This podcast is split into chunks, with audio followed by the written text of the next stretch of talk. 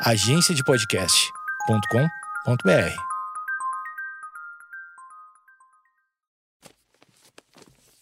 papierpodcast.com.br.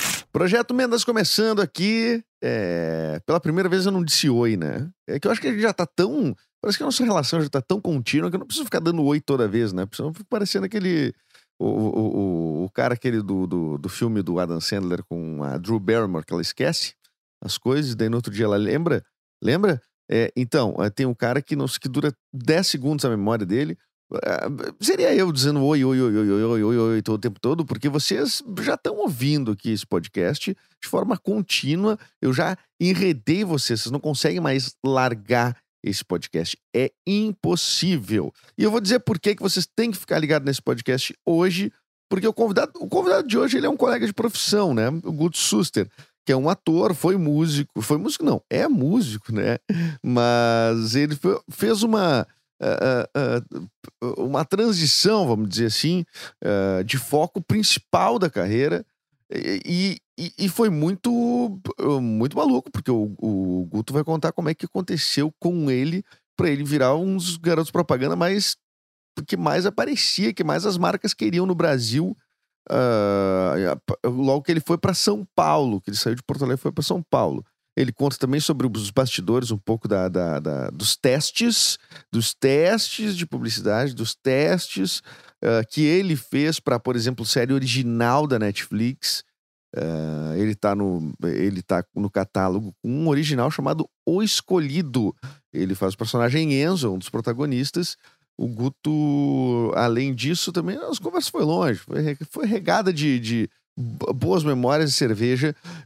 O- falamos um pouquinho sobre o Uruguai. O que, que aconteceu no Uruguai? O que, que aconteceu no Uruguai há quase 10 anos atrás? A gente vai falar um pouquinho sobre o Uruguai, mas o Guto Suster tem muito o que dizer. Uma conversa que foi muito massa. Vai ser depois da vinheta, mas antes eu preciso pedir que você assine esse podcast no Castbox, no Deezer, no, na Apple Podcasts, no Spotify, onde quiser e divulgue também. Divulgue, ah, eu gosto de um podcast. Valide nosso trabalho. Olha, eu gosto de um podcast tal. Dá uma divulgada lá, sempre que tu puder. É, se isso não for também te ferir, né? Ferir o seu orgulho. Ah, tô brincando, tô brincando. Faz o que tu quiser. Agora, não, é, esse dia eu já vi gente, eu já tenho visto gente reclamando de gente que pede pra compartilhar.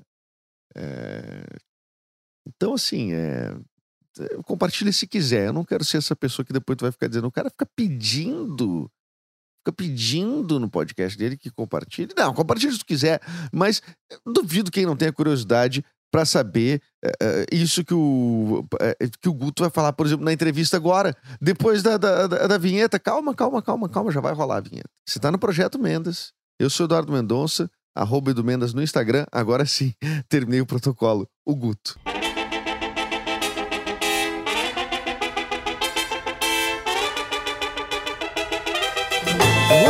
Então hoje temos uma entrevista inédita no podcast. É, não esteve nem na primeira temporada, é, até onde eu me lembro, porque tem muita coisa que eu não lembro, né? Ah, e aí, e- e tratando-se de lembranças, acredito que ah, o meu convidado de hoje tenha muito para lembrar, porque tem uma carreira bastante. ah, bastante. Como é que eu vou dizer? Bastante variada. Assim, um cara de multitalentos, né? Tudo dentro da área das artes, né? Guto Suster, como é que tu tá, meu? Tô bem, meu mano. Pô, primeiramente aqui, um enorme prazer em estar participando do teu podcast. Como eu te falei antes, eu sou um assíduo ouvinte já. Pô, isso é legal, cara. Isso é legal. Fico, eu fico muito honrado, muito feliz, ah, porque tu é um cara que ah, já tá, estabe- tá estabelecido em São Paulo, né? Já faz bastante tempo.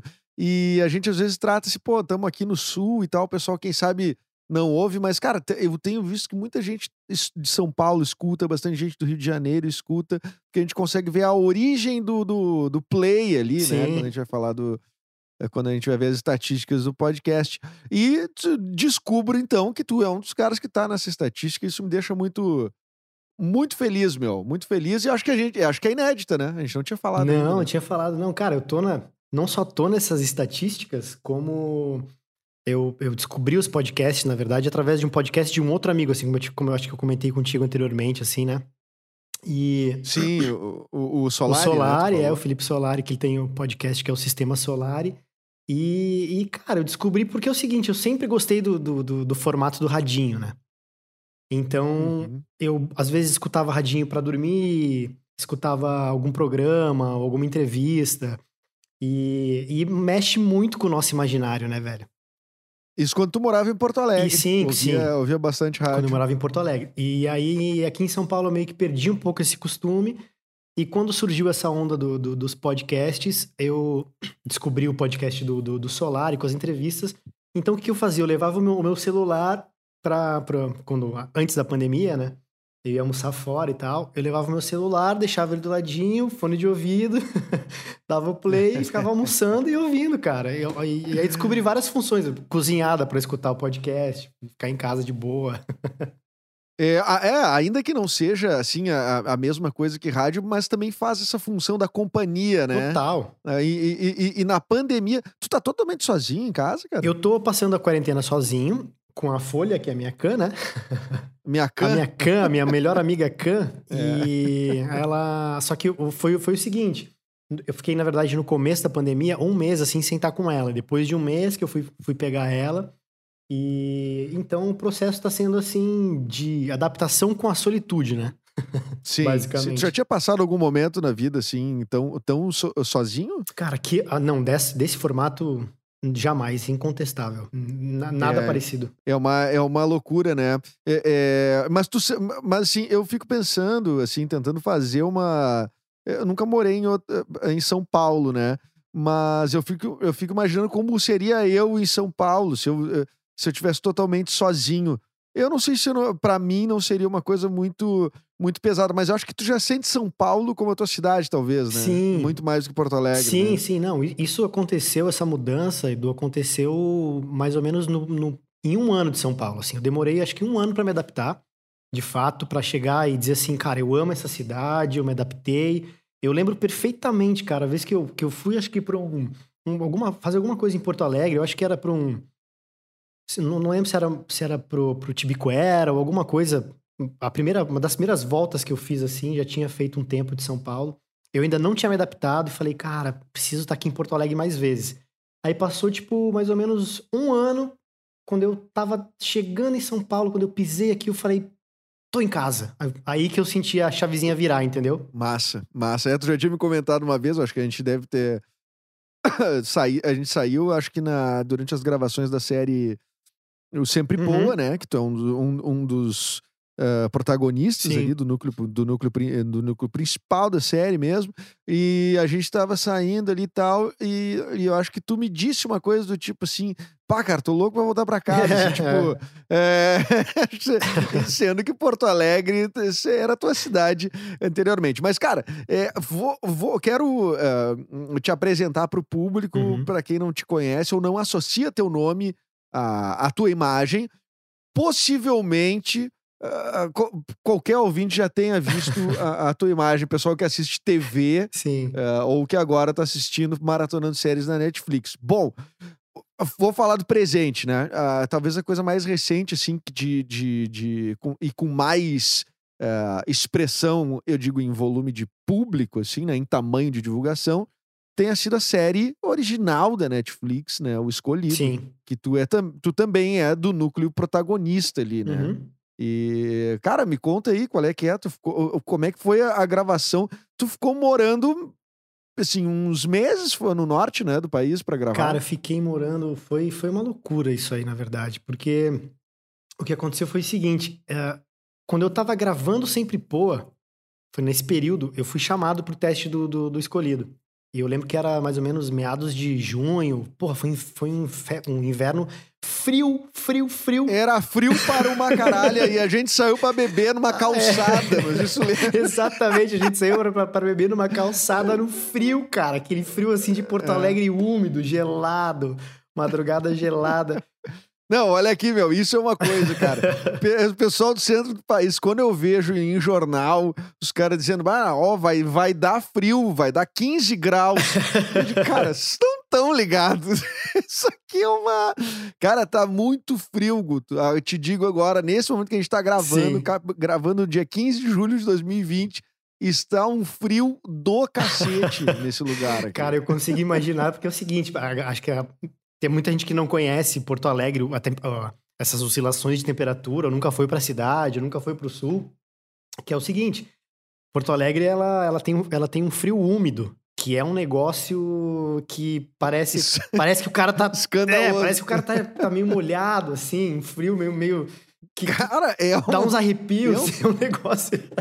é um troço inexplicável, cara, porque daqui a pouco, assim como baixa a temperatura, ela despenca, e ela daqui a pouco, no outro dia, tá 30 graus. Quer dizer, é um troço. e loucura. vai acontecer isso, inclusive, a previsão do tempo. Eu tô, olha só, nós estamos num frio assim, é, seguido. E a princípio, a- a- a- acho que a, próxima onda de calor, agora que vai ser amanhã ou depois de amanhã, já é 30 graus direto, É, já na, cara. na, na- na, cara. Do, Cara, esse é um grande problema, porque uh, vi- conviver com essas oscilações de temperatura também. Eu, eu, na verdade, tenho, o acho que o meu trauma de frio ele vem totalmente de Porto Alegre, porque eu lembro que quando eu era. Quando eu ia para pro colégio, cara, eu, eu, sentia tanto frio, tipo, isso era o quê? Anos no- 90, sei lá, 95. É, tu já não, Era- tu não cozinha de primeira É, já, não, né? Tu cara, tem- já tem uns 30 e, nossa. 36. Eu vou, não, eu vou fazer, eu faço 38 daqui a 10, daqui exatos 10 dias. 38? 38. Bah, não, mas então tá bem, tá muito bem. O pessoal de 38, se tu pegar e se for fazer uma busca e fi- filtrar pela idade, 38, meu, cara, tu tá, tá dando baile, É, meu, tá mano, muito bem. O, o negócio é que eu tô vendo os quarentinha na curva ali, sabe? É. Mas eu já te, eu já te peguei no, no flagra também aí, que eu te acompanho em rede social há muito tempo, Hum. é, que tu volta e meia, tu posta umas fotos que tu tá meio guri, né? Que tu já, já, já tem um tempo Já, aquelas fotos não, cara, ainda né? mais em pandemia aqui, cara. Eu tô, tô assim, tô sem cortar o cabelo, sem fazer a barba, tô só em casa com a mesma roupa. Falei, o que eu vou ficar tirando? Eventualmente eu tiro uma foto, assim, ah, vou tirar uma foto hoje. Mas eu tenho usado as antigas que é pra não, não mostrar de fato, assim, o caos, né? Vamos deixar a galera com o melhor de Vamos mim, deixar a né? galera com, com, a, com a, né, a imagem mais, mais positiva possível. Isso, isso. Ah, como o Guto tá bem nessa é, pandemia. né? verdade, é verdade. Mas, cara, o escolhido, tu fez teste, tu tava em Porto Alegre, num, num frio, e aí tu, tu, tu, tu terminou de gravar a série que tu tava gravando aqui, que era o Sempre Poa, Uhum. e foi pra. ah, voltou pra São Paulo daí pra fazer esse É, teste. foi o seguinte, eu, eu, eu tava no, no processo de gravação do Sempre Poa, eu recebi, ah, na época, hoje eu, eu tenho uma agente, né, eu trabalho com, com, com uma agente, mas na época eu tava em, né, em, em algumas agências, e, e o- um dos agentes dessa agência me mandou um teste, falou assim, ó, tem o seguinte, é um teste, ninguém sabe o que que é, é tudo sigilo, não dá pra falar, porque é o processo da Netflix é tudo muito confidencial, né, não dá pra, eles não, não vão dando as Sim, informações... Parece a, eh, parece a diligência que prendeu o Queiroz, que nem os policiais sabiam quem é que eles estavam indo prender. então é, é tudo, é tudo muito assim, vai pingando as informações que é pra não vazar nada e, e a galera não, não, não, não dispersar com essas informações, né? Então o que aconteceu? Uhum. Mandaram esse primeiro texto, ó, pode, faz, pode fazer um teste, aí falaram, vai gravar, se for aprovado, vai gravar no Tocantins, vai ficar tantos meses. E eu pensei, caramba, o que, que será isso, né, cara? E me mandaram, e o primeiro self-tape que eu fiz foi no. no foi no. Num das, das minhas folgas da, da gravação de Sempre Poa. E tu fez em Porto Alegre. Não chegou a, tu- eu não me lembro, tu não chegou a sair pra ir lá e, vo- e voltar, não, né? Não, não, não. Eu, eu fiz um self-tape aí de Porto Alegre, mandei pra, pro, pro, pro agente na, na ocasião. Uhum. E aí depois ele falou: Ó, beleza, ah, gostaram do teu self-tape, quando chegar aqui em São Paulo vai ter teste presencial. Falei, maravilha, vambora. Ó, e, e nisso- queria aqui validar, né, que tu, tu, tu disse que era tudo sigiloso e tudo mais. Alô, Netflix, se vocês estão ouvindo. Olha, nós saímos juntos, nos encontramos várias vezes e ele não falou. Eu não é falei. verda- é verdade. Ele É verdade, é cumpriu, verdade. porque ele tá me contando uma coisa que eu não sabia até agora. É, então, é, é isso, foi naquela época, cara. Então, assim, e eu fiz esse, esse primeiro self-tape naquela época, e aí depois cheguei em São Paulo, eu fiz mais três testes presenciais.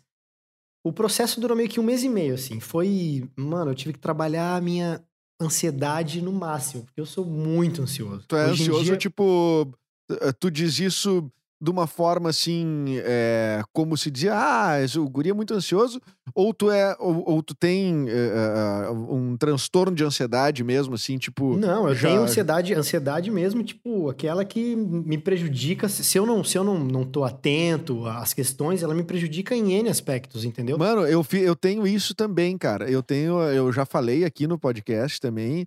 E até eu acho que eu vou fazer um apanhado. Tenho umas pessoas pedindo um apanhado, assim, dessas coisas da- Uhum. da, da minha carreira de ator, assim. Que eu não- geralmente eu não faço, não falo muito, eu falo em pílulas, assim, né? Sim, geralmente sim. eu trocando ideias. Mas a ansiedade foi uma coisa meio. ah, ah, que foi prejudicial pra mim, cara. Tem uma das coisas que eu não faço mais. E, e daí, daí eu, aí depois que eu me, eh, me recuperei, de certa forma, em relação à ansiedade, eu, aí eu desisti de fazer meio que total, que é o stand-up comedy. É, quando eu fazia stand-up comedy foi quando eu fazia em 2009, imagina, era tudo mato, né? Sim. E daí, e Sei aí- bem. é, é, sei bem. E aí, cara, a gente tava. Eu, era eu, Rafa Pimenta e tal. A gente tinha uma. E, e- a gente fazia esse show. E, cara, e tava indo bem. Isso me levou pra muitos lugares, inclusive pro rádio. Foi o stand-up me levou pro rádio. Sim. E, cara, quando. Eu não sei o que aconteceu, cara. Eu comecei a ter crise de ansiedade muito forte. Eu não entendia o que estava acontecendo comigo. Uhum. E, e é, uma, é uma sensação de que tu vai desmaiar, que tu vai morrer, que tu vai ter um. É, é, é- são as piores sensações, elas quase te. Elas ela, beira um pânico, assim, te deixa. É, ela quase, beira, ela beira. É, te deixa quase inoperante, assim. E eu comecei a ter isso sempre que eu ia fazer um show, cara. Então eu não podia mais saber que eu tinha uma. Eu sabia que eu tinha uma data do show na sexta-feira, eu na terça eu já começava. E, cara, e aquilo me prejudicou tanto de saúde, cara, que eu meio que comecei a, a- a reagir, cara, de, de outra forma. Assim, comecei tipo, não quero mais fazer, vou, vou evitar. E é uma das coisas que eu perdi na vida. Não, per- não perdi o teatro por conta da coletividade Sim, tá? sim. Porque eu sabia que tinha mais gente ali, que não sei o quê. Agora, esse troço de estar sozinho no palco, no stand-up, foi uma, foi uma. Tá aqui é meu, meu desabafo e minha, minha, minha confissão acerca da É. ansiedade. E, e- e sinto muito, porque era uma coisa que eu acho que eu, eu, eu tinha condições de fazer bem e poderia hoje estar numa condição até financeira melhor, vendo que o stand-up depois ele, ele explodiu assim no Brasil, né? Agora, Sim. desculpa te interromper, tá? Mas Não, que isso, mano. Eu, eu até, eu até te- eu queria completar um negócio que, que, que tu falou aí que eu acho muito interessante. Que eh, o processo da, da- da- dos traumas que a ansiedade pode gerar, né? Por exemplo, no, no primeiro momento que tu sentiu que aconteceu aquilo no palco, num teatro, a tua mente meio que registra aquele cenário e pode te prejudicar para outras coisas, inclusive para uma não continuidade de, de alguma coisa. É, e foi bem o que me, me, me aconteceu, cara. Bem o que me aconteceu. Então, mas depois, com o passar do tempo, ah, tu vai aprendendo a respeito. O, o que me ajudou foi que eu fui ler. Eu nunca fiz terapia, mas eu fui ler muito a respeito. E aí, realmente, ah, realmente foi, ah, foi produtivo, foi positivo, assim. E, É, mas cara, eu- desculpa, mas tu. eu te- é, Não, é isso que eu ia te perguntar. Esse teu nível de ansiedade, ele chegou a. a- a- chegou a, tipo, a te causar o quê? Em especial nesse momento aí que tu tava, tu tava citando e eu acabei te interrompendo. Ah, não, não. Na, na questão da. Assim, no geral, na minha vida, a ansiedade, ela sempre meio que ah, me fez tomar decisões precipitadas. Ela. Muitas coisas. Às vezes eu. Eu, eu sempre an- queria andar na frente do problema, por exemplo, entendeu? Uhum. Então, o que acontece? Ah, quando a pessoa tá sem ansiedade, ela consegue parar, esperar, olhar, ver, aí ela vai tomar uma decisão. Eu acabei muitas vezes na minha vida, em, em diversos aspectos por conta disso, tomando decisões que eu considerei às vezes meio precipitadas, que, eu- que depois que passou eu pensei, putz, cara, se eu não tivesse ansioso eu poderia ter passado por isso mais tranquilo, sabe? Sim. nesse lugar, assim. Então, e, e, claro, em, em alguns momentos já me gerou, tipo, é- ela, enfim, pra dormir, às vezes é difícil, a cabeça não desliga. É, Às vezes eu me pego, é, esses dias eu vi um meme que eu falei, cara, me resume 100% o que é ansiedade. O cara tá, é uma pessoa dormindo, ela acorda três da manhã e fala assim, e- a, foto era tá, a pessoa dormindo até às três da manhã, com o olho aberto assim na cama, não dormindo, e o meme dizia o seguinte: eu, às três da madrugada, pensando no que eu poderia ter feito diferente há cinco anos atrás. numa situação X.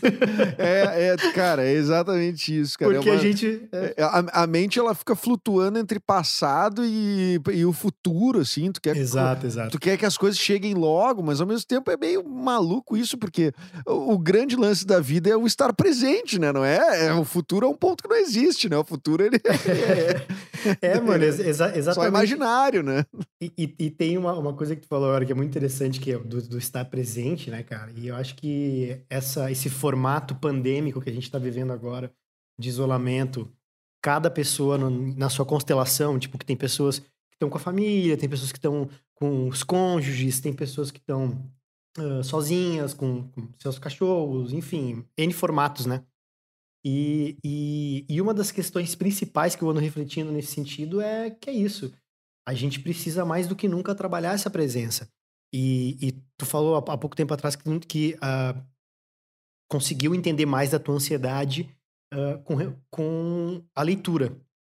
E eu faço terapia já há alguns anos e já tinha feito quando era adolescente, mas agora eu faço com mais frequência, com mais intensidade e tudo. E isso me ajudou demais. A terapia é um negócio que eu falo assim, cara, é, é essencial para qualquer ser humano. Se eu pudesse dar uma dica, tipo Pedro Bial, do filtro solar, eu diria assim: fa- se possível, faça terapia. E tu- olha, E tu tá fazendo é, a distância agora, nesse momento? agora eu tô fazendo as minhas terapia, a minha terapia à distância, né? É, Uhum. Assim como eu faço também aula de inglês à distância, tudo por, por online, né? Sim, sim. É, E é, quando tem cara, que rolar é alguma coisa. Enfim, quando tem que rolar alguma coisa presencial, é tudo na maior segurança possível, dentro do, do- da melhor proteção possível, porque senão aí a noia ela, ela vai lá no, no pico. Sim, sim, imagino. Cara, é, e em relação. É, viu como eu tenho a técnica João Kleber de segurar a audiência, né? Eu, tu, quando tu ia falar do teste, que a galera quer saber. Uma das coisas que mais me perguntam, e aí, como é que é pra estar numa série na Netflix, não sei o quê. sim. Como é que cara, não, é, não sei, tá, não sei o caminho. tá? Mas o, aí daí tu foi falar o caminho e aí as pessoas, as pessoas ficam muito curiosas, né? É Sim. porque é, eu não sei se tu teve essa sensação quando tu virou ator, né? Mas antes de tu começar a, a, a, trabalhar com isso, é, é muito nebuloso a forma, o jeito, qual é o caminho pra chegar na TV ou chegar na, na- no cinema. Tipo assim, o que que eu faço? Com quem que eu falo? Tipo, tem um concurso público pra isso, né? Não, não, não. né? Daí fica. E, e aí tu só vai entender o mercado e tudo mais, as, como a, a engrenagem funciona quando tu vai começar ou a fazer curso ou a, a- a- a- enfim, começar a participar de testes e tudo mais. Daí tu vê que existe uma, uma, uma engrenagem. Sim, ali, que né? existe uma máquina que funciona e que o cara tem que entender, entender como ela funciona para poder entrar, né? É, e a Cada Netflix, eu acho que ela é, mais, ela é mais nebulosa ainda, porque a Netflix ela é talvez a coisa mais próxima de Hollywood que a gente tem, assim, no imaginário. Porque a Netflix, é, ela é, é, é um catálogo ah, gringo, né? Mesmo que tenha Uhum. um- o catálogo brasileiro, né? Mas é uma empresa gringa e tudo mais. Puta, que faz sucesso no mundo todo. Então, isso é uma coisa que no imaginário é, é, é, é gigante, né? Pá, é um troço. A Netflix. Tanto que eu falo lá do Necrópolis, que é uma série que tá na Netflix, apesar de não ser um que tá na Netflix aí. não tem, é um original todos os meus, Netflix. os meus, meus grandes amigos estão na série. Tu, Todos Pimenta, Prate, da galera. Teve que fazer um exercício de abstração enorme pra assistir. Total, total. E daí, cara, é, então a Netflix, eu acho que ela tá no imaginário das pessoas eh, numa forma, assim, tipo, quase hollywoodiana, assim, porque aí tu, tu, tu tá nessa série, O Escolhido, Guto Suster, e tu pode estar na mesma sessão ali ah, ah, de, um, de um filme com, o- de uma série com, sei lá, cara, com, com um, o Brad Pitt, com, Sim, sim, sim. Sabe? E, e aí tu, e aí tu vê as coisas uma do lado da outra. Então a sensação que dá é de uma coisa assim, meu Deus, a pessoa chegou lá, né? É o famoso. Cara, é, pô, é- é- é muito engraçado isso, porque quando eu vi a primeira, a primeira divulgação da primeira temporada que a, que a Netflix postou no perfil deles no Instagram, que era uma foto dos, dos três médicos, minha, do Pedro, da Paloma, do Enzo, do Damião e da Lúcia, né, na série. E, e eles, eles publicaram, ah, a primeira temporada tá pra sair, não sei o quê. E aí do lado tinha uma foto do, do, do que ia sair ah, Maluco no Pedaço, que eles tinham acabado de colocar no, no catálogo alguma temporada, sei lá. E eu falei assim, meu Deus, isso, quando que eu é. imaginei? Tô eu e o Will Smith aqui, Eu né, e o mesmo Will feed. Smith. É. É, é, mas é, é- essa é a loucura, assim, a coisa que as pessoas ficam olhando, caramba, é, como é que faz pra chegar lá, né? E no caso, é, te- teve um teste, tem um mercado, tem agentes, tem, tem um ca- o, o caminho, né? Sim, Na sim. verdade, a produção é que tem que chegar em ti no fim das contas, né? Pra, pra, pra te testar. É, E e- Eles, desculpa. chega, eles chegaram via agência em ti. E- Exato, eles eles estavam procurando, porque o personagem era pra ser um personagem o mais novo do trio, ele era um gaúcho e tal. Não que eu, que eu só tenha feito personagens gaúchos, muito pelo contrário. É, é, a minha carreira aqui em São Paulo, o que eu menos fiz foi, foi personagem gaúcho. Sim, não, e tu tem um sotaque super neutro, assim, em relação a, a gente aqui de Porto Alegre, que fala esse. esse o Porto Alegrês, né? O Porto Alegrês, ele parece ser o, o mais caricato de todos os sotaques do, do Rio Não, mas, Sul. cara, aqui eu tô fazendo questão de trazer a minha essência maior. e falar e aquela coisa, porque é, é engraçado, os sotaques, ele- eles têm um, tem um sotaque, né, principal da região e tem os subsotaques das regiões, né? Tipo, o magro do Bonfim não fala que nem o... o- Claro. o- vai, vai, vai, vai falando da... Cara, totalmente, eu concordo totalmente com. Dentro de Porto Alegre. Agora, inclusive, tem uma coisa, um fenômeno acontecendo em Porto Alegre que as eh, talvez pessoas não tenham se dado conta, mas que é um, um jeito de fazer humor, uma assinatura de humor eh, do, da Zona Norte de Porto Alegre. Olha Que que massa. é, que é com esses caras que estão estourando, tipo o Nego Di, que tá quase um milhão de seguidores. Sim. É, é do, ele é do Sarandi, o Marcito Castro, que é do Sarandi também, Gil Lisboa é do Sarandi. To- todos têm uma assinatura, claro, cada um com a sua ah, ah, com o seu trabalho específico, mas a assinatura muito forte. Então fica uma coisa assim, quase tipo o rock gaúcho, sabe? tipo, tu sabe o que que é rock gaúcho Eu quando sei, tu ouve, né? O rock gaúcho, cara, porque aqui na verdade, assim, é, bom, a gente tem N assuntos no meio disso aqui tudo, né, cara? É uma- é- isso, é, isso que eu acho legal do podcast, cara. Só fazendo um adendo aqui, porque é, é E genial. aqui é, freest, aqui é freestyle. Aqui né? é Não, tua freestyle. a, gente, a é. gente vai voltar pro, pro, pra- pro Netflix, que a gente É, ainda não. Tu vai chegar, tu vai, tu vai contar como é eu que vou entrou contar nessa como série. É, eu vou contar como é que foi o caminho. Mas voltando a falar do- da questão do sotaque, né? Como tem os subsotaques, ao mesmo tempo que tem a questão do rock.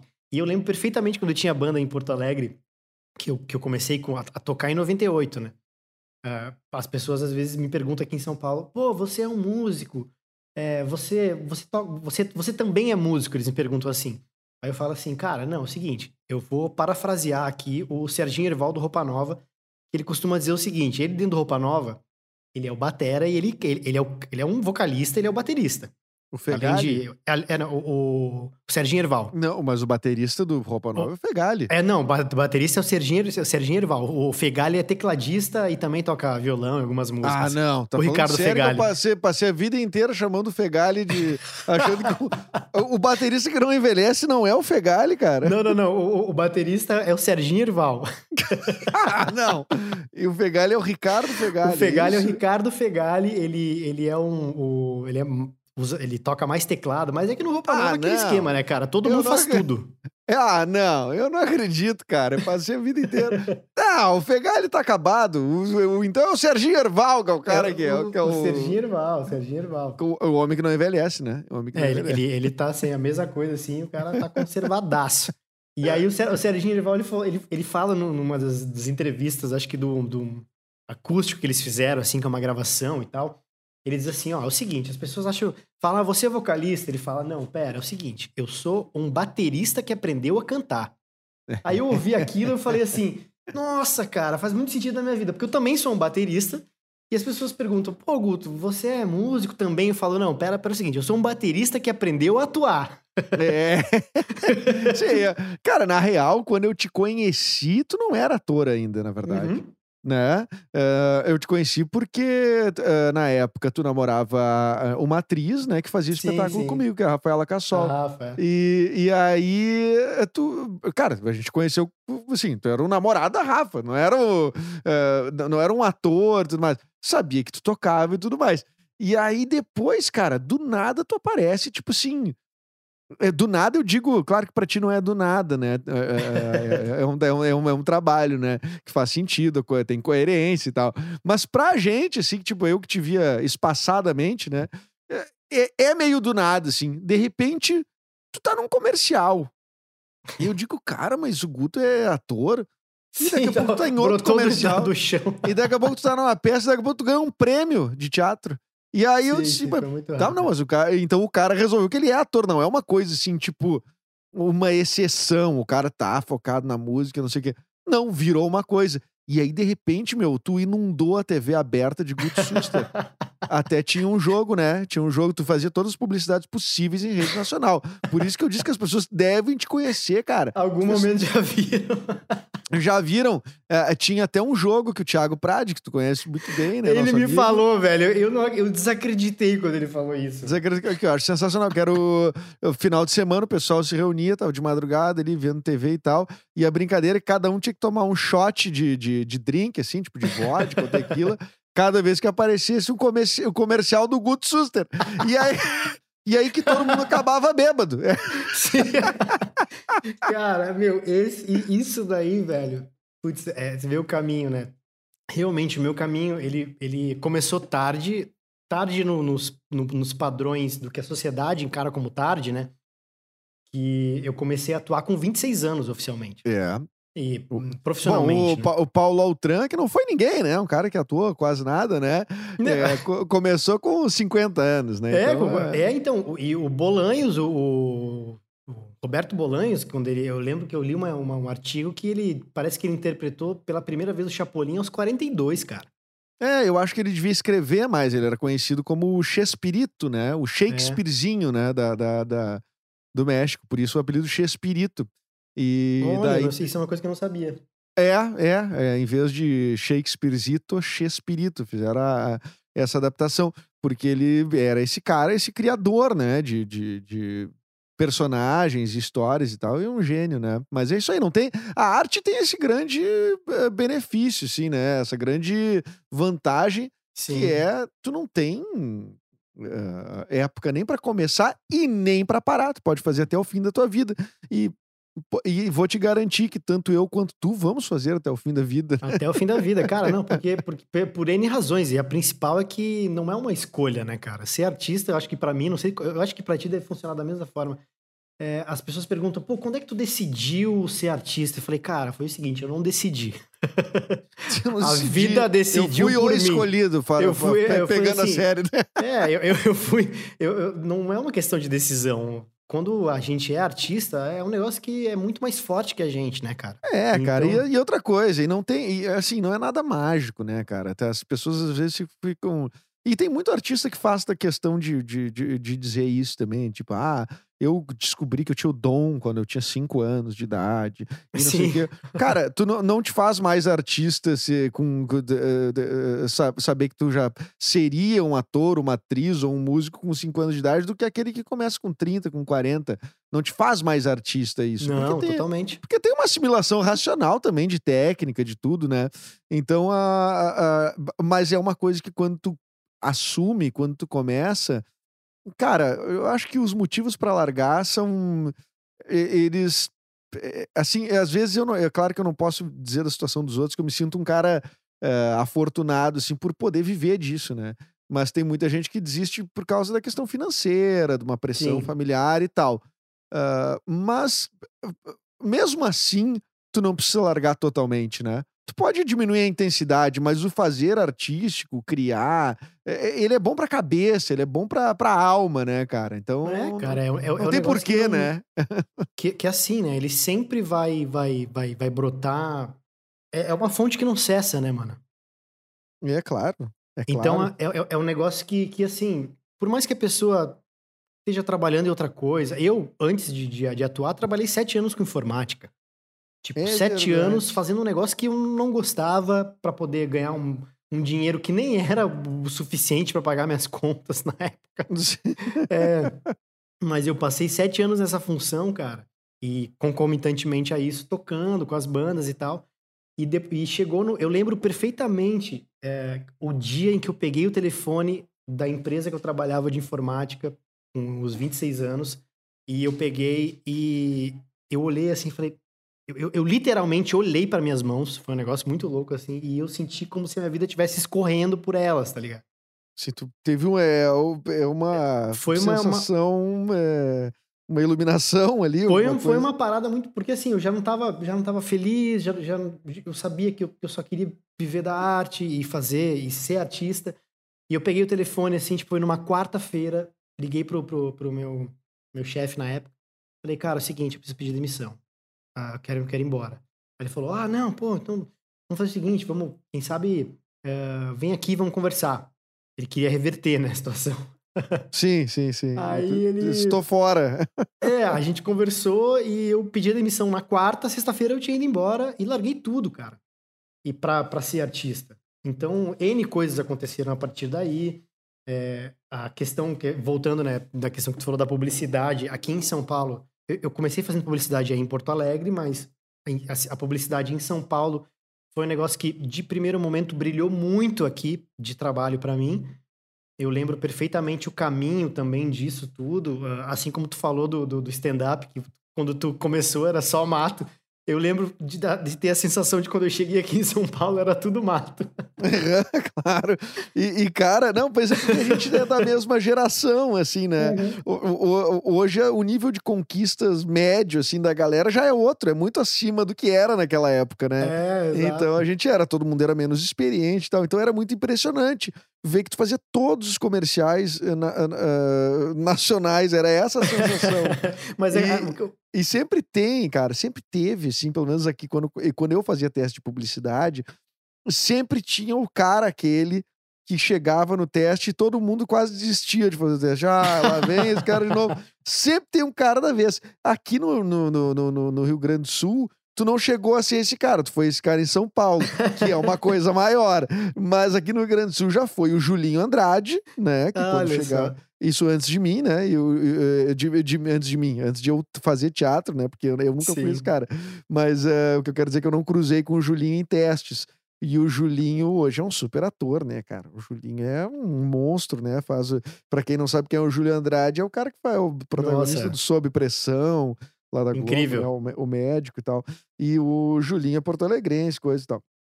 E aí, cara, a- a- o outro cara que daí herdou o bastão do, do, do, do Julinho foi o Felipe de Paula, que também mora em São Sim. Paulo.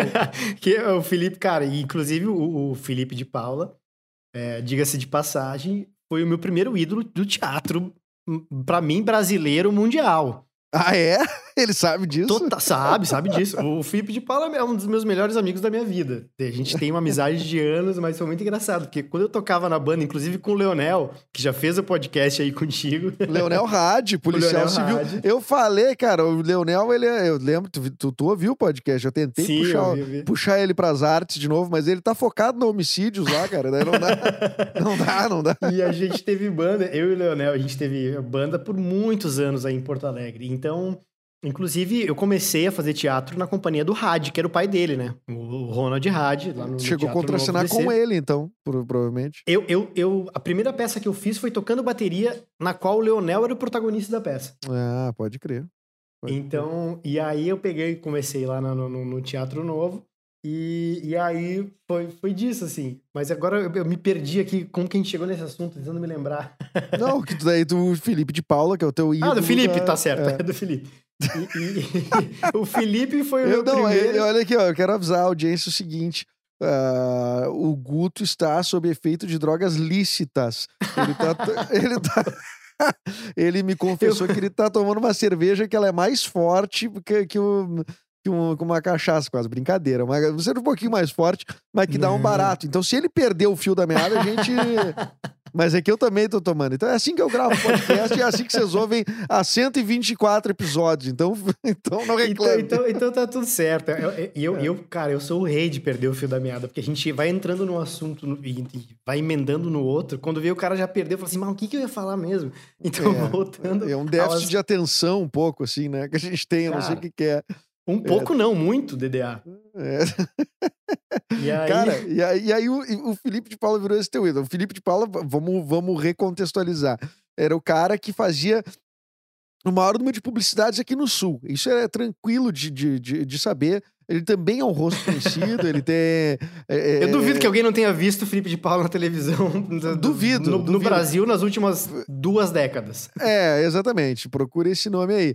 Agora, é, é, tu pegou e. Mas vamos dizer assim, ó, o Felipe de Paula era o, o artilheiro do Campeonato Brasileiro e tu foi jogar no Barcelona, entendeu? Tu foi pra São, pra São Paulo e, tu, tu, e tu, vi- tu pegou essa fama em São Paulo. Tu não vai negar isso aqui, tu não vai pa- pagar de humilde, porque eu sei que tem muitos amigos que moram em São Paulo, eu conheço a gente. E aí o- os caras, tudo diz, cara, não dá algo, tu pega tudo e tudo mais. E, e- cara, isso é uma coisa que eu queria muito te perguntar. Acho que eu nunca Uhum. abordei com, né, com ninguém, assim, cara, nenhum ator ou atriz que teve aqui. Mano, a gente, quando se encontra num teste pra fazer uma publicidade, a gente sabe que tem ali 30, 40 pessoas que a gente conhece, que a gente se dá, que a gente se abraça, todo mundo se conhece e que estão concorrendo à mesma vaga de emprego, né? Entre Total. aspas, né? Estamos concorrendo todo mundo ao mesmo cachê. Então tá todo mundo torcendo para si próprio. Mas tá, sai o resultado, foi um outro cara lá. Ninguém fica de mal com ninguém, né? Tu já viu algum tipo de, de sabotagem nesse sentido? Ou, ou, ou tu tem essa impressão que eu tenho, assim, de que é, é uma parada eh, razoavelmente ética, assim? Cara, é o seguinte, é- acho que funciona diferentemente pra cada um, tá ligado? É, eu já vi N situações em testes, mas assim, das mais variadas possíveis, assim como tu deve ter visto também em todos os testes deve ter feito por aí. É, eu lembro ah, quando eu cheguei em São Paulo, voltando nesse- nessa questão de ter feito muita publicidade, foi o seguinte, eu cheguei aqui e a primeira agência que eu fui, só um pouquinho, que é, minha- que é a Folha aqui, que ela tá, acho que ela tá querendo comer, tá do meu lado, tá me incomodando muito. Folhinha, calma. Ela quer falar, ela quer É, falar. ela quer falar, ela quer, ela, ela quer, quer comida. sabe? É, aí é o seguinte, eu, eu lembro que eu a primeira agência que eu fui me cadastrar, é, eu cheguei lá e, e ela, inclusive na época eu fui com a Rafa ainda, porque a gente veio juntos pra cá, pra São Paulo e tal. E, e ela também é atriz, os dois estavam tentando achar um meio de poder trabalhar e se se sustentar em São Paulo e tal. E a publicidade sempre foi uma coisa que, que naquela época fervilhava muito, muito mais do que agora. E, e a gente chegou nessa, nessa agência e, e, e a- uma das agentes dessa agência olhou e falou assim: Olha, é, cara, o teu perfil aqui tá meio em falta. Ah, pode. Não, não, não. Acho que você vai trabalhar bastante. Eu falei, "Ô, será? Vamos ver. Aí eu não sabia e tal, se aconteceu ou não. Cara, eu saí da agência, no dia seguinte ela me ligou pra três testes no mesmo dia. Pá.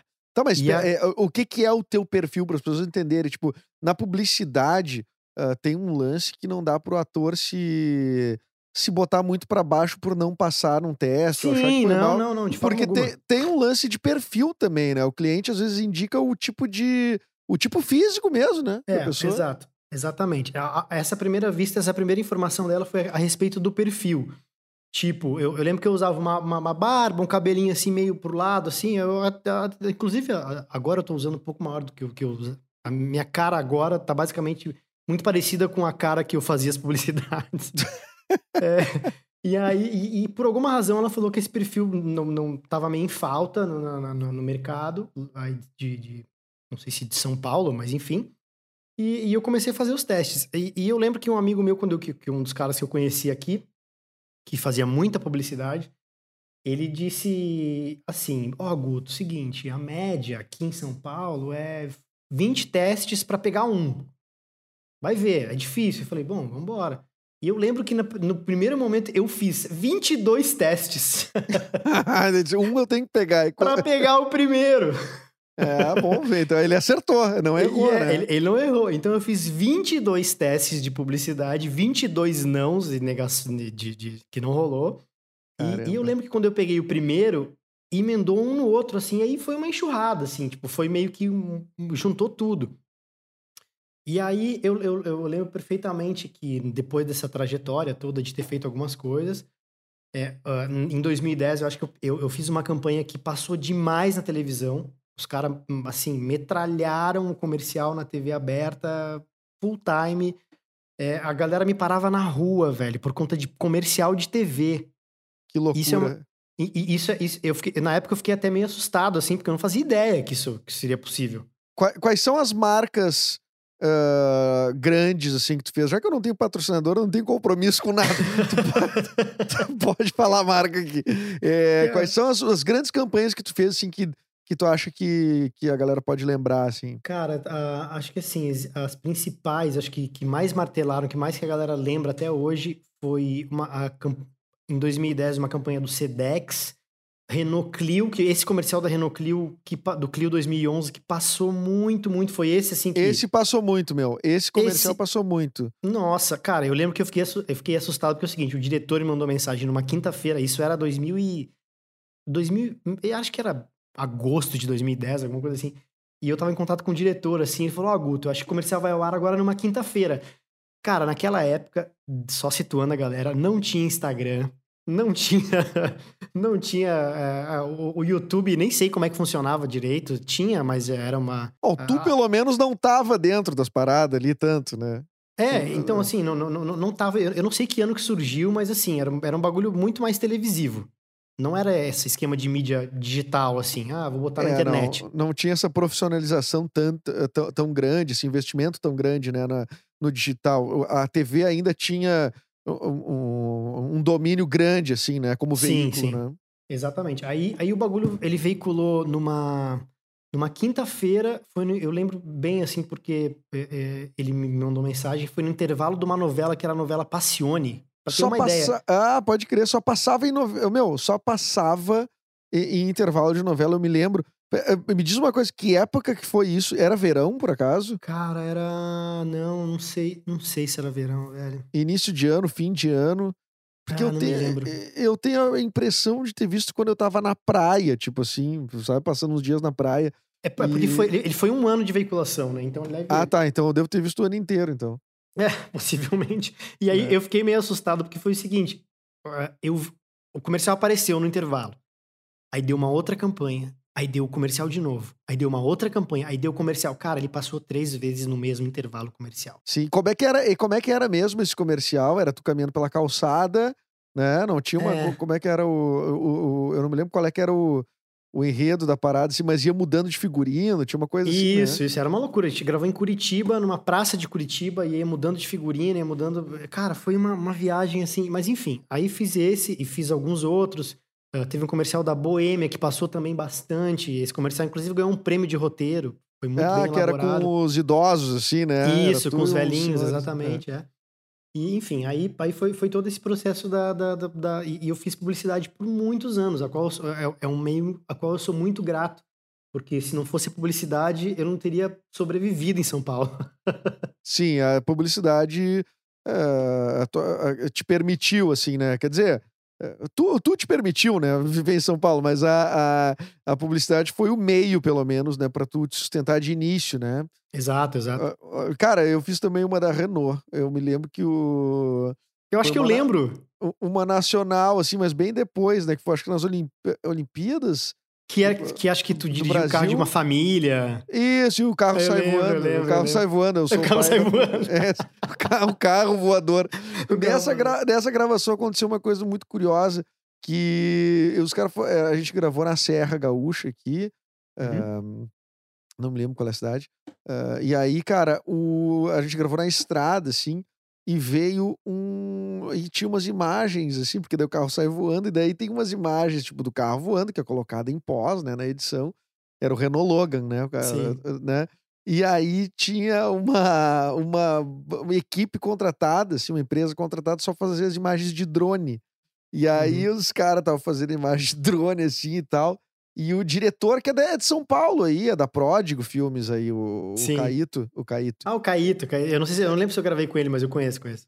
É, e aí, e aí o Caíto, né, tava dirigindo, pá, corta. Cara, quando ele cortou o take que valeu, e aquele drone tava em cima, assim, de uma, de uma, tipo, uma floresta, um troço assim.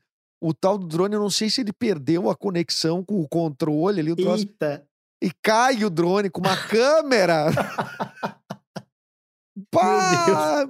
Pegou o take, tá? O take valeu. Mas, cara, eu fiquei pensando. Puta merda, cara. Eu, eu acho que pra esses caras não deve ter valido a pena esse comercial. Porque... o prejuízo foi grande. o prejuízo foi grande. E, e eu me lembro, então, do, do, do, Eu imagino que fosse um orçamento alto, nunca fiquei sabendo do orçamento de comercial, né? Mas eu lembro que nesse comercial rolou isso, né? Rolou essa imagem de drone e tudo mais, uma equipe enorme indo pra, pra serra e tal. E aí, uh, eu me lembro que o, o, carro que eu dirigia, que era que eu tava. Eu tinha dirigido de verdade, foi fechado uma estrada, os troços sim, mega, sim. assim, né? Era um, um, Renault Logan. E, e, tipo, veio um caminhão cegonha, assim, daqueles, com vários Logan, caso, sei lá, eu capotasse um carro na, na no... no meio da gravação. Se vai que esse idiota consegue jogar esse carro num, num, num penhasco. E aí tinha vários, vários carros ali, né? E aí tinha, tinha um carro que era um câmera car, assim, que era um Mercedes uh, com todo equipado com câmeras e tal. Mano, era uma parada sinistra. Surreal. As pessoas às vezes não têm ideia do que foi a publicidade. não sei se hoje é. ainda existe coisa assim.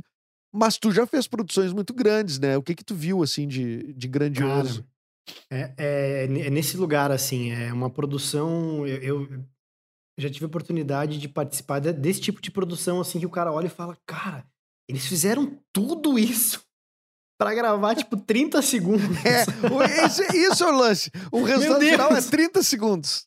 É 30 segundos, cara. Aí o cara pensa, caramba, cara, movimentaram tudo isso. Porque é muito louco, assim. É, eu tive a oportunidade, a publicidade aqui no, no, no, em São Paulo, ela me permitiu eu fazer ela em vários outros lugares, assim. Eu viajei para alguns lugares de São Paulo para fazer comerciais específicos. Então, uh, eu fui, fiz fazer comercial de shopping, Natal, não sei, o outro em outro lugar, assim, coisas mais específicas. E, e, e, e, isso já, me, já é um negócio que eu me perguntava. Eu falava, caramba, a galera tá, gasta, né, para levar a pessoa, o ator, é, pagar estadia, passagem, tudo, enfim, para fazer essa movimentação. E, e, isso já é um negócio que eu, que eu ficava assim, caramba, é muito, né, é um processo complexo e que envolve também muitas coisas, assim, inclusive a verba que o cara vai fazer a, a, a campanha, né? Sim, muitas vezes um, um comercial uh, tem mais dinheiro que um, que um longa, por exemplo. Sim, muitas vezes sim, dependendo da, da empresa que está que tá pedindo a, a campanha, sim, com certeza. Então, e aí eu participei de coisas assim, dessas coisas megalomaníacas. eu, tenho que pensar, eu tenho que pensar exatamente, mas o, comercial do Clio foi uma parada surreal, porque uh, muitas daquelas transições das roupas eram analógicas, então a galera puxava com fio de nylon a, a, as, as roupas que eram coladas meio que por cima para depois fazer o pós ah, na gravação. É tudo analógico, era tudo analógico. Que beleza. Eles, não, eles juntavam o analógico com a, a, a pós-produção, né? Sim, sim. É, favorecia a pós ali, né? Dá é, uma... é. Mas, mas tu tem um que tu gravou no México, que é uma da. É, não, não foi Cara, pro México eu gravar? Eu tinha esquecido, eu tinha esquecido. Não, eu te perguntei, achei que tu ia chegar nisso. Porque para mim é, é, Cara, eu, eu adoro teu trabalho, sou teu fã. Mas esse eu achei muito engraçado, que era um troço de queimar verruga. Queimar verruga, velho. Foi isso de queimar verruga. Não, esse produto deve ser o mais esdrúxulo que tu fez até agora, né? Cara, foi, foi uma coisa muito louca, porque é o seguinte: é, era um teste, enfim, é, que rolou aqui em São Paulo, e, e vira e mexe naquela época rolava teste para gravar fora do país, assim. Não era sempre, mas eventualmente rolava. E esse pegar, o teste era o seguinte: ah, deram o brief do personagem, falaram do produto, que era esse de, de, de queimar as verrugas e tal. E falaram, ó, vai gravar na cidade do México. Quem for aprovado e tal. E eu falei, nossa, que louco, né? Eu fiz o teste de boa, sem pensar em nada. Aí fiz o. Passou, sei lá, uns dois, três dias. Eu lembro que eu tava no metrô aqui em São Paulo. E a minha, uma, uma das minhas agentes, das agências que eu, tra que eu trabalho, que eu trabalhava na época, me ligou e falou: Ah, Guto, e aí, tá com a mala pronta? Eu falei: Como assim? É, cara, prepara a mala aí. que Ela me ligou numa terça. Ela falou: Prepara a mala que quinta-feira à noite tá indo pro México. Eu falei: O quê? Ô, mano, mas peraí, mas esse comercial, como é, como é que é o nome do produto? Diz aí, porque esse comercial é, as pessoas têm que procurar pra achar, por favor. Chama Points. Points é, é um removedor de verruga, é, é, um, é um negócio que queima verruga com, com. Em altas temperaturas, se eu não me engano, uma coisa assim. Tá, mas o comercial é meio. Ele é, é, é, é- Pra mim não faz sentido ter ido gravar no México. porque, pelo que eu me lembro, é uma cena numa, tipo, numa sala em casa, assim. sim, né? sim, sim. Uma cena interna. Por que tu sair do, do Brasil e ir pro México? Aí- aí- e tem, tem uma explicação, tem uma explicação pra isso, porque é o seguinte: a, o- a equipe que desenvolve o produto, a equipe de mídia deles, se eu não me engano, todas, toda a equipe era, era da cidade do México. Eles eram do México. Então, Ah, pra tá. eles, é muito mais barato levar dois atores, mais o produtor, mais as pessoas que eles precisam pagar a passagem, estadia pra ir lá gravar, do que eles alugarem todo um equipamento, equipe, set aqui em São Paulo, entendeu? Tá, mas, mas então, então a minha pergunta só muda de lado. Por que fazer o teste aqui no Brasil? Eles testaram o México inteiro e não, não conseguiram Não, porque, ninguém. porque, porque, eles, porque eles queriam, acho que eles queriam vender o produto no Brasil, então precisavam ser, foi um ator e uma atriz Ah, brasileira. eles- ah, tá bom. Então eles, o produto entrou no Brasil. Achei que tinha ficado lá no sim, México. sim, sim. entendeu? Não, não, não. É, a campanha foi pro Brasil. Ah, pode crer. Só que aí eles precisavam de atores daqui, enfim. E aí, quando o cara, quando o cara me chamou, quando eu fui aprovado, eu fiquei, caramba, cara. Velho, foi uma experiência muito louca, porque eu cheguei na. na- na eu saí daqui em São Paulo na madrugada de quinta pra sexta. No- e che- cheguei lá sexta-feira à noite. É, dormi, filmei o sábado, foi uma loucura, e voltei no domingo, assim. Foi uma, uma loucura, foi uma Tu insanidade. nem sabe que tu teve no México. Eu nem direito. sei que eu tive no México. Passei- foram 12 horas de pra ir e 12 horas pra voltar. A gente fez escala no Panamá, inclusive, naquela situação.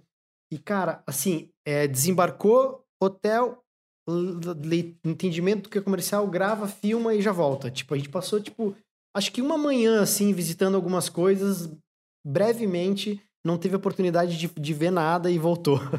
Cara, eu acho que mais longe que tu, assim, que eu me lembre, próximo de mim, assim, é a Elisa Brits, né? Que é a atriz, Sim, ela, né, ela foi.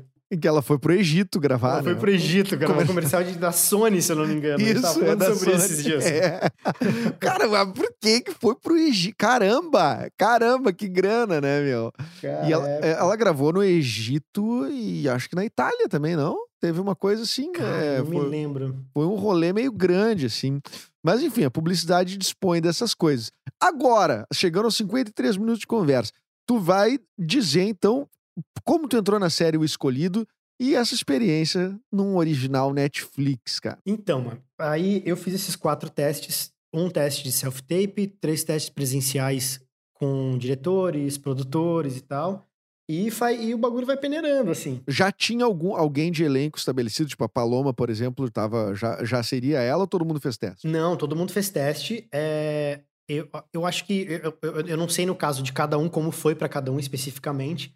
A, gente chegou a conversar com isso, assim, brevemente. É, o Pedro, na verdade, ele fez acho que um te dois testes presenciais, eu não lembro quanto foi. Eu, eu, eu, eu falei pra eles assim, quando, quando a gente chegou no Tocantins, eu conversei com eles e disse, cara, eu acho que eu fui o que mais fiz teste, porque eu fiz quatro. Sim, E- foi o que Mas é, talvez, o, é, quem sabe o que teve mais dúvida, né? Porque teve talvez mais gente concorrendo. Ah, tu sabe de gente que concorreu a esse papel? Sei, sei, de vários amigos que fizeram também pro, pro, pro, pro mesmo papel. E o grande lance que depois eu fui, eu fui entender, ah, depois que eu fui aprovado, é que o briefing inicial, né, pro Enzo, ele era mais novo. E eu fiz o teste, o pessoal gostou, então eles vinham assim, agora, agora Guto, vem fazer mais uma, tira a barba. Eu, beleza. Aí eu tirei a barba. Aí vai no segundo, agora pode tirar mais a barba ainda. Sim, eu tirei toda a barba. Agora vem com uma mochila escolar. Aí eu ia fazendo porque, tipo assim, o brief inicial dele era, era um personagem, ele era mais, o mais novo do que eu. E, e no fim acabou que juntou que talvez o que eu entreguei pra eles na- no- no- no- como acting e como que eles estavam buscando, juntou com isso e eles decidiram optar por mim. Mas esse período de dúvida durou esse período, assim, de meio que um mês e meio, assim. Sim. E, da- e- e daí tu, tu chega e tu tem que ir pro Tocantins. Tocantins. Cara, e, aí, onde, onde vocês moravam? Vocês moravam num hotel? Vocês moravam numa casa? Qual é que é o. Qual é que é o, tu, tu voltou alguma vez no período que tu ficou lá? A gente saiu aqui de São Paulo em setembro de 2018, se eu não me engano. E a gente ficou. Em primeira, primeira cidade que a gente ficou foi em Porto Nacional. A gente ficou num hotel em Porto Nacional e depois num hotel em, em Natividade. Só que, tipo, era um hotel também pequeno. é, que era. A cidade, enfim, era. era acho que Natividade, se eu não me engano, tem. Tem eu, eu não vou chutar o número de, de habitantes, mas ela é uma cidade bem pequena, assim. E ela nos acolheu, cara, de uma forma maravilhosa. Foi um lugar que a gente passou mais tempo gravando. E o hotel era, era um hotel que a gente ficava cada um no seu quarto, assim, mas ele, ele era um hotel de térreo, né? Uhum. Então, a gente se encontrava direto no café da manhã, a gente era vizinho de porta. Então, acabou que a gente passou, a, a equipe e elenco, a gente fala que a gente viveu um, um Big Brother.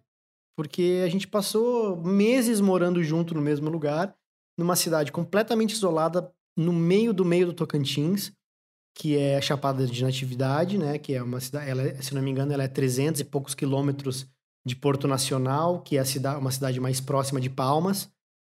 E, e foi isso, a gente passou esse tempo todo lá, convivendo com, com a população local, com, fizemos inúmeros amigos, eh, enfim. a- Vocês- todo- Desculpa, qual é o tempo todo? Vocês chegaram em setembro. ah, o processo todo de, de, de- de filmagem, cara, a gente chegou em setembro e tudo terminou em março do outro ano. Caramba, mas nesse meio tempo tu voltou alguma vez pra São Paulo? Sim, sim, sim. Eu voltei pra São Paulo. é, a gente voltava de tempos em tempos. Assim, se tinha um hiato grande assim de gravação, a gente acabava voltando pra cá.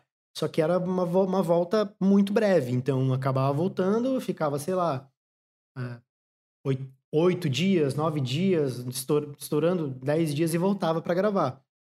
A gente foi, foi e voltou algumas vezes pra fazer isso. E a cidade de natividade, eu tô vendo aqui, é Tocantins, segundo o Wikipedia, né? Que é a fonte mais Uhum. confiável de todas, né? Nem, não, não vá atrás de mais nada, só no Wikipedia. É, tem 9 mil habitantes. 9 Então, mil, é. Então, e, e é uma cidade bem pequena, assim. Então, a gente acabou ficando e longe da família, longe da, das pessoas que a gente gosta, eu longe. Enfim, longe de. to- todo mundo ficou longe de todo mundo. A gente vi- viveu um Big Brother, cara. Porque a gente almoçava, jantava, acordava é, e já se via, trocava angústia, trocava. Às vezes, tipo, cansava de ver as mesmas pessoas, porque não tinha o que fazer muitas vezes. é, ficava meio que refém, a, a- refém entre aspas, né? Mas esperando o, o, o plano de filmagem, então não podia ir pra muito longe. E aí, enfim, toda uma situação Sim, tu de. ficava, tu ficava à disposição e, enfim, né? Era, é- é- era o lance. É, o, o que, o que que. O que eu ia te perguntar a respeito? Vocês gravaram duas temporadas, né? De, de- direto, né? Por isso vocês ficaram tanto tempo. É, foram, a gente gravou duas temporadas e, e aí a, a segunda, a primeira temporada acho que ela foi ao ar, se eu não me engano, 28 de junho. E a segunda temporada ela foi ao ar, e se eu não me engano, ou, ou foi essa a segunda que foi 28 de junho, não me lembro, eu não me lembro as datas. Mas foi um período grande de gravação, assim.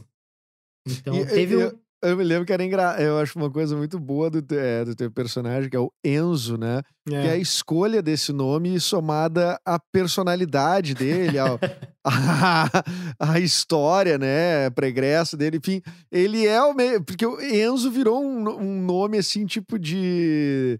Eh, c- Criança, é um nome muito popular hoje, Sim, criança, sim, sim. nome fino pra criança, sabe? é, sim, É, sim, e total. aí, o, e aí, tipo, o teu personagem que tem esse lance de ele, é- eu acho que dos três ali, ele é o mais eh, próximo de um playboy, talvez, né? Sim, sim. Ele, é- É- ele tem a condição financeira. Ele, ele é, vem de uma família que é rica, que tem, É, tem mais E ele se chama Enzo. Eu achei, É, ele se chama Enzo. é, eu achei muito, assim, muito pontual. E aí, cara, tu postou várias coisas sobre esse personagem e é, é, é, várias pessoas, tipo, odiando o personagem no sentido Odiando. de, de que o personagem é irritante, não é odiando de que Sim. o personagem é ruim. Então, quer dizer que fez bem, né? E, e- e, cara, como é que foi essa relação com as pessoas? Assim, que que as vem mu- muita gente falar contigo, vindo atrás. A pessoa veio no crédito ali, Guto Suster, ele vem atrás. Cara, foi. é, é, na verdade, é, é, é, o estranho pra mim foi é, aprender a lidar com esse antago- antagonista. Tipo, que ele virou um antagonista no final da história, né? E, e no primeiro momento que a galera falava que eu li os comentários, e cara, a internet é aquela coisa. Isso eu acho que serve pra qualquer pessoa. A- a- muitas vezes as pessoas, o público não faz ideia disso, acho que é até importante falar sobre isso. Que é o seguinte: por trás do que daquele Instagram da pessoa que você gosta, ou da página, ou da coisa, existe um ser humano igualzinho Igualzinho. que é. sente, que fica magoado, que fica triste, que fica feliz com as coisas. E tem os comentários, velho, que o cara às vezes acaba lendo, assim, de coisas aleatórias, que é um negócio que a cabeça da gente tem que trabalhar muito, bicho. Porque é, é um negócio que é, muitas vezes, dependendo do que o cara faz, porque a, o nosso trabalho é para o público, a gente, isso torna a gente pessoas públicas. Todo mundo é pessoa pública, mas o que, que qual que é a diferença básica disso? A gente está exposto de uma forma que algum, algumas pessoas que não estão na arte não, não, não estão, né? Sim. Tipo, elas estão. A, a, gente tem uma, uma, uma, exposição que é um pouco mais. Ela, ela, ela é diferente de, de, tá, desse é, tá, universo. Tá, uns são públicos, mas, tem, mas um, outros são mais públicos, né? Tem, assim, todo mundo é público, mas um é mais público que o outro, assim, né? Isso, é, tipo, exatamente. Tem, tem, é, tem níveis e, e, e, cada nível de, de publicidade, assim, né, da, da sua imagem acaba tendo uma, cara, um protocolo diferente, né? Uma, uma condição diferente, né? Uma relação diferente com as pessoas que te assistem. Exatamente, exatamente. Então, o próprio lance de ler um comentário, que nem eu falei, no primeiro momento, até eu conseguir dissociar que eles tavam, não estavam gostando do personagem e não tinha nada a ver comigo, falei, foi no comecinho, falei, tá, aprendi. Sim, Aí depois... tu, é um, pô, tu é um cara tão sempre positivo, né, e tal, daí vem os caras dizendo uh, coisas que aparentemente são negativas, mas é isso, né? É sobre personagem, não é sobre é, exatamente, não é, não é teu é. respeito, né? Não é a meu respeito. E, e aí, às vezes, uh, críticas, o cara acaba lendo, alguma coisa assim, que são coisas mais pontuais, que alguns, algumas críticas, algumas resenhas vêm pra pessoa, falam da pessoa, é, a gente também tem que entender e filtrar. Só que isso é uma grande, é uma grande escola, velho. É um grande aprendizado, porque a gente entende. É, eu acho que o que vem refletindo na nossa sociedade atual, uma das coisas que mais mais está sendo gritante agora, principalmente nesse momento, é a questão do julgamento, né? Uhum. É, a gente, todos nós temos nossos julgamentos e tal, mas como que a gente expõe uma opinião, né? O que a gente não gosta, o que a gente se sente desconfortável. É, e, a, e tem algumas pessoas e algumas, alguns veículos, alguns canais que muitas vezes escrevem ou falam coisas que elas estão aí se a pessoa tá, tá, tá lendo. Elas acham talvez que o cara nunca vai ler. Sim. E, e pro emissor isso não é. Não, não, não, não, não fere ele em nada, né? Em nada, em nada. É, só que daí aí chega na pessoa. E aí a pessoa né? A, a pessoa alvo ali daquele comentário acaba. Uh, acaba impactando de alguma forma, em algum nível impacta, né? É, exatamente. E isso é, uma, é um, um, trabalho que nós, como artistas, assim, eu acho que tu principalmente, é, falando da questão do stand-up, que é um. Voltando, né? Pegando esse gancho lá que tinha falado que parou de fazer. E o stand-up é uma coisa direta com a plateia, né? Sim. Então, tá ali contando, tem o teu roteiro bre brevemente. Uh, brevemente uh, esboçado, não sei exatamente como funciona, se tem um, se vocês fazem de fato o roteiro ipsis literis e vocês fazem no palco ipsis é, literis é, o que vocês escreveram. A, a, acho que vai de cada um. Eu nunca consegui fazer assim, ipsis literis de cabo a rabo, assim. Já tentei é, escrever e depois fazer, mas o, o tem, é, é, muito por método, né? Eu, tipo assim, ah, é, para mim tem uma coisa mais fresh, assim, né? De eu, de eu chegar e, e, e ter, assim, saber o que, que eu quero dizer, saber. Na verdade, eu trato até a maioria dos textos de roteiro assim também. É, tipo assim, tá, eu busco então, o que que essa cena tem, né? O que que esse, o que que eu quero dizer aqui, né? Onde tá o, se é uma comédia, onde tá a graça aqui nessa piada? E, e cara, tento não, não, não, até nem decorar muito antes, sabe? É, até porque, né, quando a gente vai fazer, geralmente, agora indo pro lado do, do audiovisual, a maioria das cenas que tu faz é com outra pessoa, né? Ou outras pessoas, tu contracena, né? Então, esse exercício de decorar, para mim, ele, ele é muito. É, ele é muito difícil, porque eu não sei o que, que o outro vai propor, né? Eu não sei como é que o outro vai dizer, como ele vai dar esse uhum. texto, onde a gente vai estar. Tá. Muita coisa decidida na hora.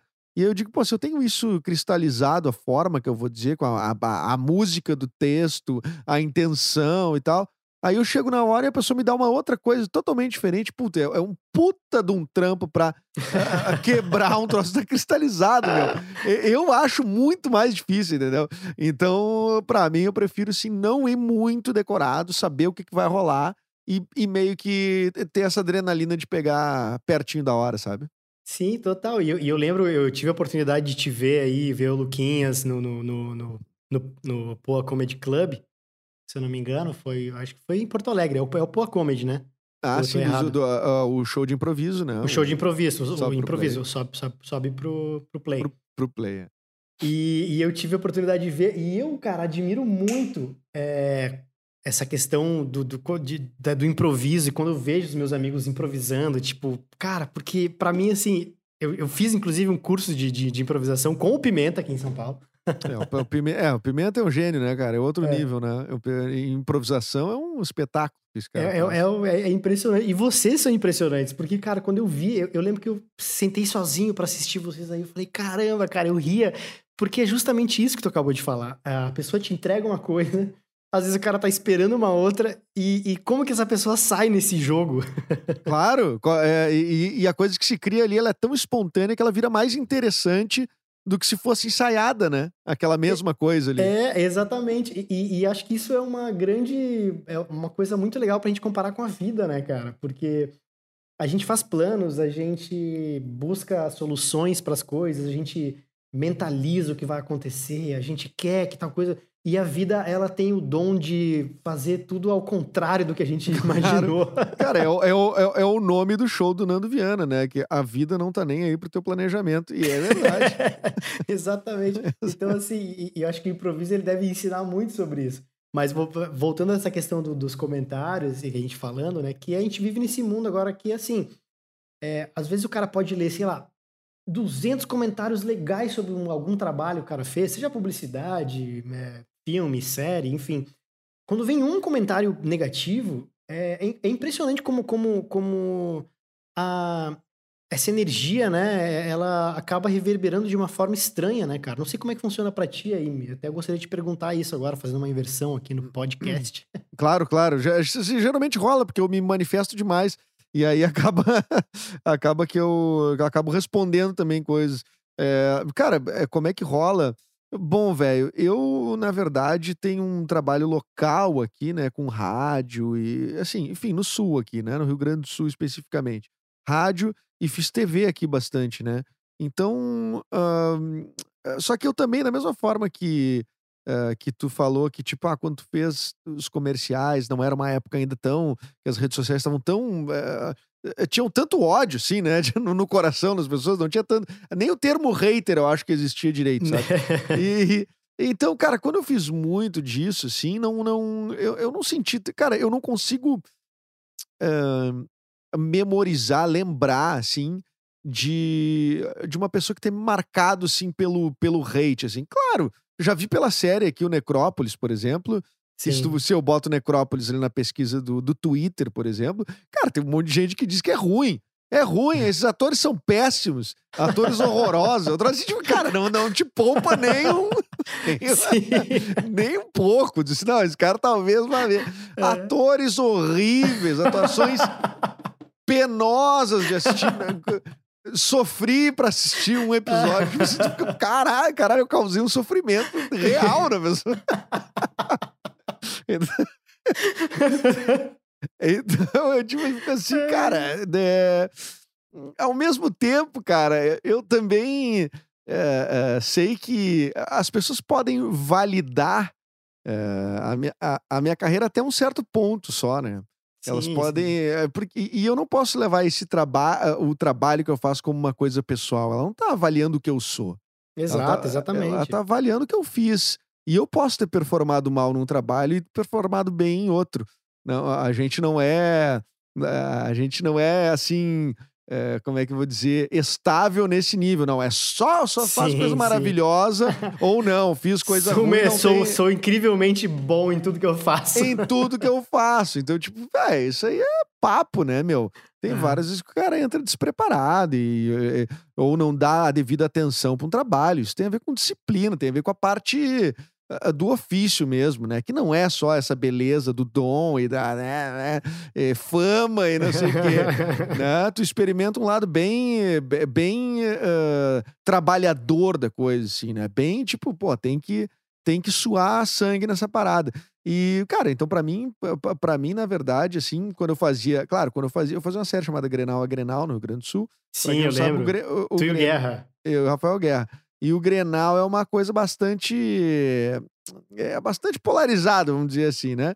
Então, durante essa época, como eu fazia na RBS TV, que é a Globo aqui, né? É o meu, é, en- enfim. Sim, sim, sim. E aí a gente aca- acaba que tu, é tu acaba ficando mais conhecido. ah, e aí vinha a gremista tirar onda. Mas a- uma vez me hostilizaram de verdade, tá? Por, por, por causa da série. Ah, Mas o cara não era gremista, o cara era um paulista que morava aqui. E ele era corintiano até e tal. E ele me encontrou numa festa, assim. Começou a tirar onda e, enfim, falar coisas. Eu não conhecia o cara, né, e tal. E aí, como o cara tava brincando comigo, eu brinquei com ele. Eu disse, aí, vocês que não têm mundial, porque eles não tinham mundial na época ainda, né? Quando eu fiz a piada com o cara. Bom, quando eu Sim. falei, quando eu falei isso sobre o Corinthians, meu, o cara simplesmente virou um monstro. O cara queria, porque queria se avançar em mim. E aí eu digo, ah, cara, porra, tu tá. Eu, não- eu não sou o, Inter, cara. Sou um personagem. Eu, eu, eu sou, eu sou colorado de verdade, mas tu tem raiva do Inter, eu- então vai lá na direção do Inter e diz, cara, eu não quero mais que o Inter exista. Mas eu, cara, eu sou colorado. Como tu é corintiano, enfim. Mas a torcida gremista em si eh, não aconteceu nada assim muito. Só uma tiração de onda, pegação de pé e tal. Mas isso cara tira de letra, né? Não tem muito, não tem muito mistério. Ah, Eu cheguei a pensar, cara, sinceramente, agora com o Bailei na Curva. O Bailei na Curva é um espetáculo que eu faço há nove anos. Sim, um- E- um, um dos, é, vi- diga-se de, diga-se de passagem, um dos espe- espetáculos emblemáticos de, de, de Porto Alegre. É, E, é um É. dos, e é um dos textos mais montados do, do, do- do Brasil, cara. É por i- é, esse texto do, do Bailei na Curva foi montado em vários lugares, e, e- inclusive Rio de Janeiro. Tudo. E, cara, o, o, Bailei na Curva conta a história desses, eh, dessas crianças eh, quando dá, o golpe, quando entra, chega o golpe militar, né, em 64, e a vida delas crescendo no, no regime militar. Qua- essa peça, ela é uma peça que gera uma coisa emocional nas pessoas muito forte. Ah, porque ela é uma peça muito bonita mesmo e muito divertida também. E, desculpe, uma coisa que aconteceu eh, foi que a gente mesmo chegou a se questionar no camarim quando o Bolsonaro venceu a eleição. Que era do tipo assim: será que esses malucos. Não tô falando, não tô falando que todo mundo que votou no Bolsonaro é maluco. Pode ser só desinformado e depois ah, se arrependeu. Se Enfim. arrependeu, é. É, mas os caras que são esses fanáticos e tudo mais, aí que, que, que são hostis, enfim, essa gente é burra, cara. Essa gente não tem, não, não, não, não tem alcance, ou é desonesta, uma das duas coisas, né? É. E, e- e então eu pensei assim: será que com a, a, a, a, ascensão dessas pessoas, e vou deixar claro aqui, tô falando dos fanáticos, para que daqui a pouco vai chegar alguém para mim e me dizer e me dizer assim: como assim eu apoio o presidente Bolsonaro e tu tá dizendo então que eu sou burro? Não. Eu podia ter uma escolha melhor, é óbvio. Mas eu tô dizendo que. eu tô E dizendo tinha! né? E tinha, e tinha. E E tinha! aí, né? Mas, cara, o que eu tô dizendo é assim, ó, esses fanáticos que, que são assim, não, cara, que não, não tem um ideal aquilo ali, né? Aquilo ali é, é uma, sei lá, cara, é um extrato muito triste da sociedade. Eu pensei, a gente chegou a conversar, será que a gente não vai ter esse tipo de manifestação durante a peça? Porque a- Ah, P- Porque a peça, ah, por mais que tenham personagens ali que sejam militares, e tem do, tem de um lado, tem do outro, tem guerrilheiro, tem de tudo na peça. Ah, cara, será que eh, no fim das contas não vai daqui a pouco chegar alguém aqui no- nos agredir ou gritar no meio da peça, ou não sei o quê? E nunca aconteceu, cara.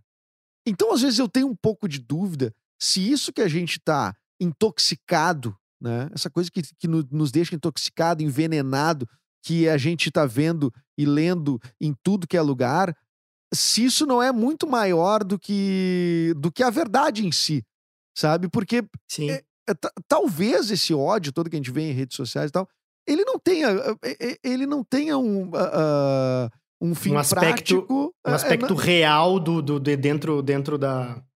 É, um aspecto tão real, porque ele tem um nível de realidade, sim. mas talvez a extensão não seja tão grande quanto a gente pensa. Acho que a gente está muito intoxicado. E a gente chegou a pensar isso como elenco e tal, mas ao mesmo tempo a gente disse: não, a gente tem que fazer a peça.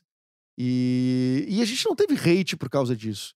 A gente não teve gente odiando por causa disso. Eu, inclusive, conheço caras bolsonaristas que adoraram a peça.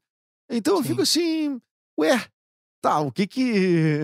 eh, eh, o que, que é a real, né? Então, velho, a- a- respondendo sobre hates, pra mim, eu botaria esses dois trabalhos, assim, que eu fiquei mais eh, perto de, de, assim, de ter algum tipo de, de- Ou de achar que ia ter alguma coisa mais grave, né? Mas tu, no caso, o, o teu personagem, ele. É, é- é muito mais porque ele é irritante na trama, né? Ele não tem uma. É, ele, ele, ele, eu aprendi muito a, receber, é, a ler várias coisas de várias, enfim, várias opiniões e várias, é, várias pessoas que tiveram N sensações com relação ao personagem. Isso me fez crescer como pessoa também, porque eu falei, cara, é isso, as pessoas odeiam o personagem e várias, tem mil e uma opiniões. E o cara acaba, tu, tu acaba meio que se desprendendo, é é meio libertador, assim, fala, cara, beleza, próximo trabalho que eu fizer é o trabalho, vai ter gente que vai gostar, vai ter gente que não vai gostar, vai ter gente que vai gostar do personagem que não vai gostar, então também, sabe? Sim, cara, tem cara cara que só faz vilão, né? Tem cara que só faz vilão. É, o cara diz assim, fala assim, velho, é o seguinte, é, esse é meu ofício, a gente tá aqui pra representar é, histórias, criar histórias, representar muitas vezes a realidade ou não. E, Sim. e, e uma, uma das coisas que, que, que eu ach- achei mais interessante de aprendizado com relação a isso foi justamente entender e, e, e, falar assim, cara, beleza, é o, a gente tem uma, uma, uma profissão que a gente vai estar sempre exposto. Seja como personagem, seja como ah, emitindo talvez as nossas opiniões nos nossos canais, falando sobre as coisas. Porque a gente é artista, a gente é inquieto, a gente não consegue não eh, trabalhar com essa coletividade, né? Claro, claro. e, Então- cara, eu vou, eu vou te dizer uma coisa, só pra te, também ah, eh, falar sobre esses. Pô, tô fazendo um antagonista aqui e tal, gera uma certa. ah, um certo ódio das pessoas pela personagem, né? Eh, Mas, cara, tu pensa que tu poderia ser o. O Dani Trejo, né? Que é, não sei se tu sabe quem é, que é aquele um ator de Hollywood que se tu vê a cara dele, sabe quem é. É o, é o recordista de mortes em filmes, né? O cara que mais foi morto em Hollywood é esse cara. Ele entra num filme, vão matar ele.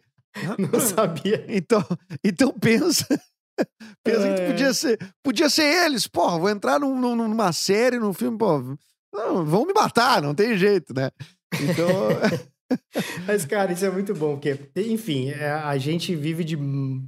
é, Fazendo um breve resumo, assim, a gente vive de muitas possibilidades de vivenciar, vive de vivenciar, né? Eu não sei se isso vai, vai me tornar um redundante nesse momento, mas a gente tem essas oportunidades de vivenci- vivenciar N possibilidades e N personagens. E, inclusive, eu sei dessas histórias de vários atores hollywoodianos que os caras foram personagens coadjuvantes, por exemplo, a vida inteira. E Sim. que os caras estão sossegados, tipo assim, é, é, é- são, tá e- e são legal perso- aqui. Né? Não, é, não, é, não é indigno, né? Não Eu- é, e tipo assim, é- essa busca, né, pelo... E, não, é super sossegado. Inclusive, cara, eu sou um cara que... é, eu não sei se só sou eu assim, mas...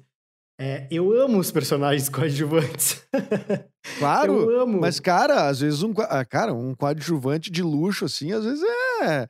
Às vezes é mais legal do que fazer um, um, um protagonista, assim. É, né? O cara, rouba a exatamente. cena, né? É muito. é- a- às vezes a gente, como ator, sabe que numa peça, em alguma série, é muito mais legal a gente estar fazendo um coadjuvante que ele entra em coisas mais pontuais do que ser um protagonista que às vezes o cara tá meio desconfortável ali, sabe? Putz, tô É. levando a história, mas. É, eu, eu acho, por exemplo, o Rob Schneider nos filmes do Adam Sandler.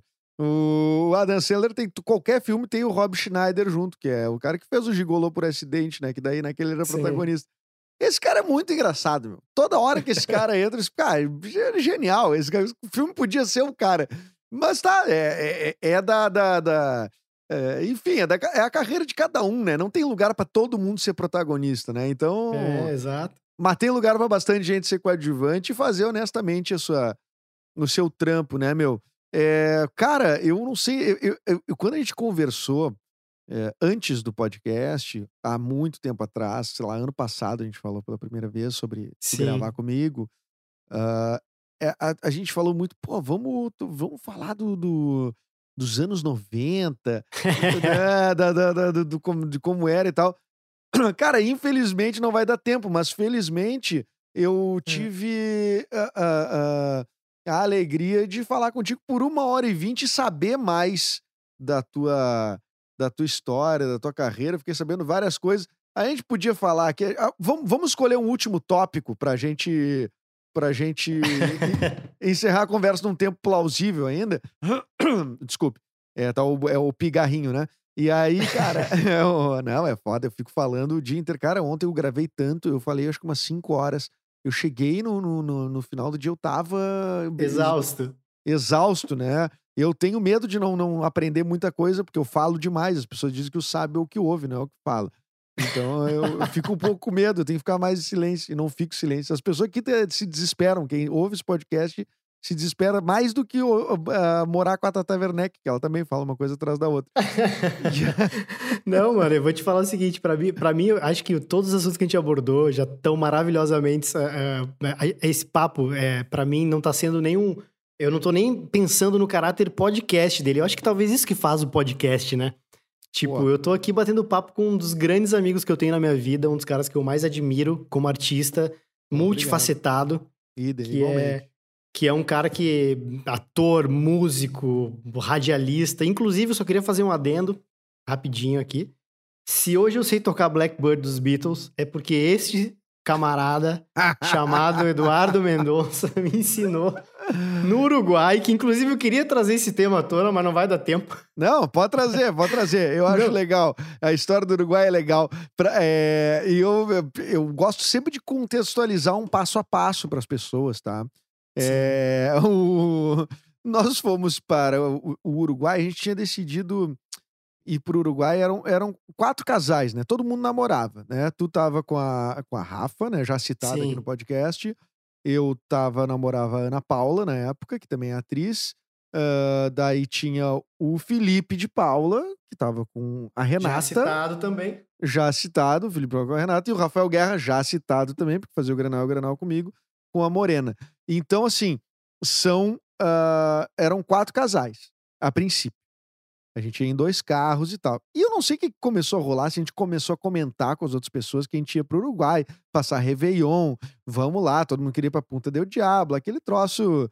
p- p- p- Porto Alegrense queria muito pra Punta del Diablo. Tinha uma onda de Punta del Diablo, né, naquela época. Era o point, era o point. Era o ponte, era 2010 para 2011. E de repente, meu, de repente acontece uma. Sei lá, meu, começa. Aí o, Lu- o Lucas Sampaio, ah, que na época namorava a Paty, ah, que também é atriz, todo mundo era, não sei, cara, era todo mundo artista, eu acho, né? E aí disse: não, nós vamos também. E aí daqui a pouco vem ah, outra galera, nós vamos também, outra. Cara, no fim a gente acabou todo mundo ficando num mesmo lugar que tinha várias cabanas. E tinha. Cara, eu não sei, a gente ocupava acho, quase todas as cabanas naquele lugar, não é? a gente ocupou todas as cabanas, velho. Cara, era muita gente, é como se a gente tivesse deslocado a população de uma cidade, né? A gente, a gente deslocou a classe artística pra toda pra Punta del Diablo pra, pra passar aquele Réveillon. E aí rolou esse momento Blackbird, né, cara? Blackbird, que tu pegou muito bem. Aliás, essa é a grande diferença quando eu, eu toco Blackbird eh, e publico, pra quando tu toca e publica. Porque o, o- é, fica melhor contigo, cara. Eu entendo porque Ah, que eu, eu entendo- eu entendo o que a publicidade te quis. Eu olhei e Não acredito, não, esse não, tudo bem, esse é- é- faz mais sentido mesmo. E, é, Porque eu lembro, eu, eu lembro que naquela época, ah, bom, a gente ficou na, na mesma cabana, né, cara? sim, E, ficamos. e a gente passava muito tempo sem. Bom, aquela. Inclusive no Uruguai, a questão da internet era uma coisa meio que. Não precisava muito, né, cara? A gente não, Não, tinha. a gente nem tinha smartphone, eu acho. Não tinha nem né? smartphone nessa época, É. então a gente olhava, ficava na praia, curtindo com a galera, e, e eu ouvi tocando, eu falei, cara, eu preciso aprender.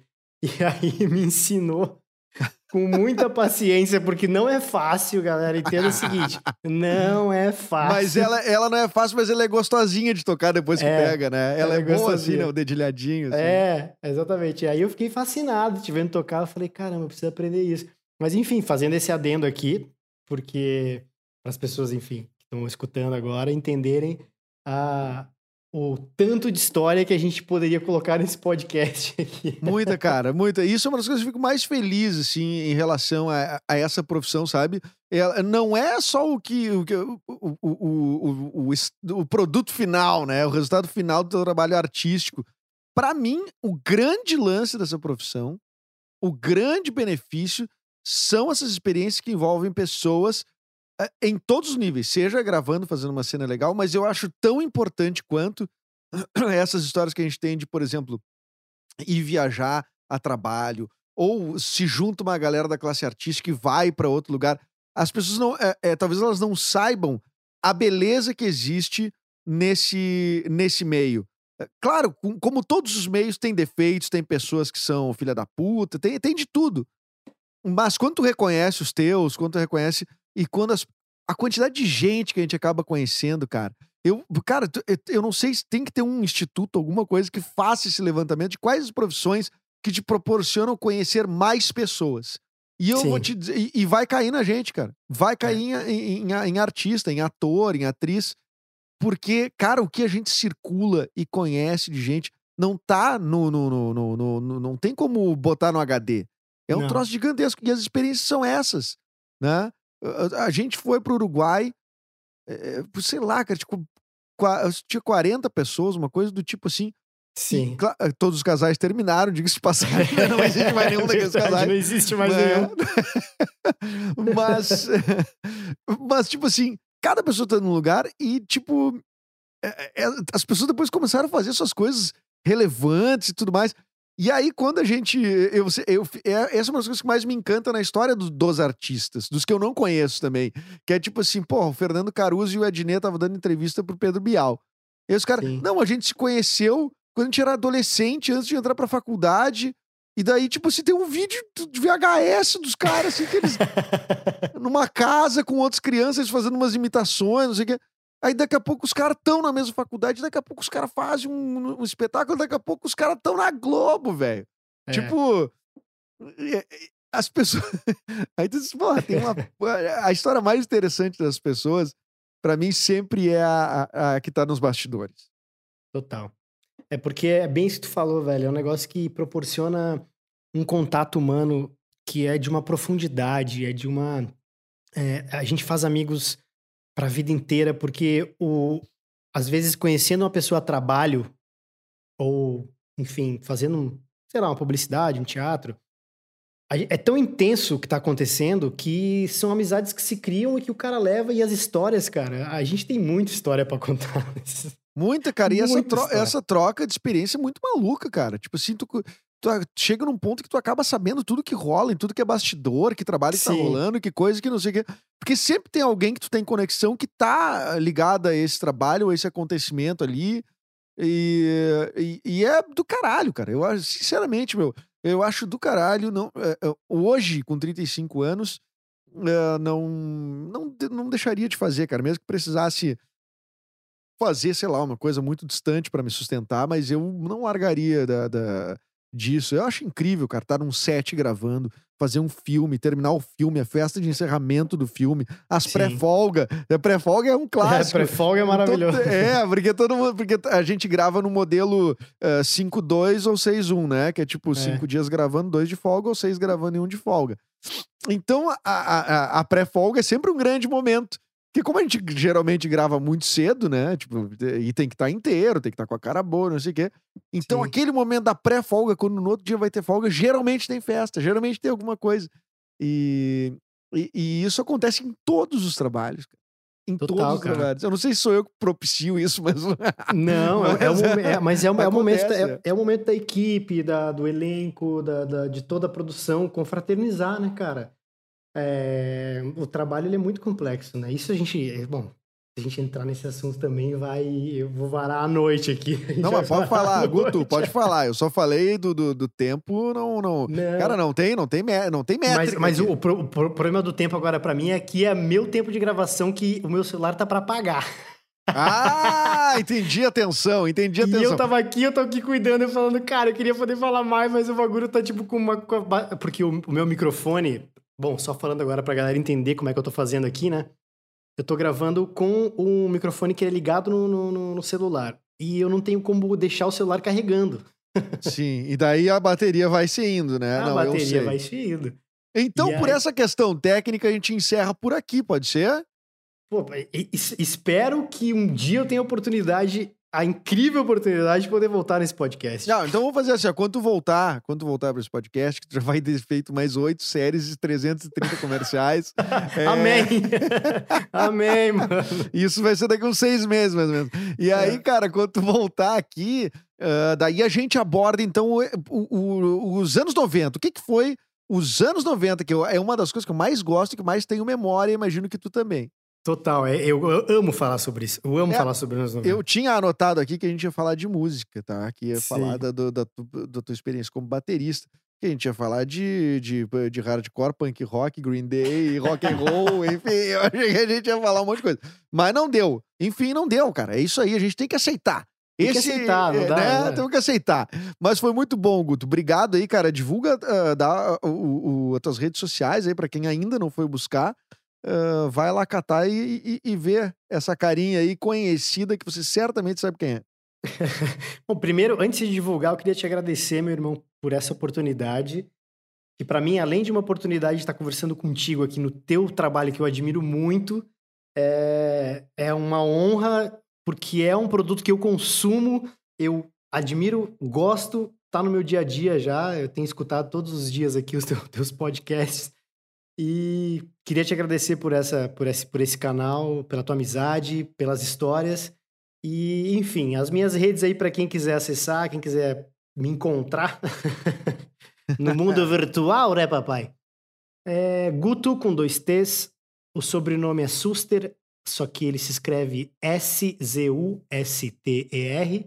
Que teoricamente da Polônia eles falam Schuster, mas eu sempre falei Suster, então Schuster, Suster, tá Schuster, certo. ou Su- enfim. Mas é que se tu falasse Schuster, iam escrever de outro jeito, de algum jeito E é, é. exatamente. Mas, cara, e assistam a série O Escolhido, que tá na Netflix também, né?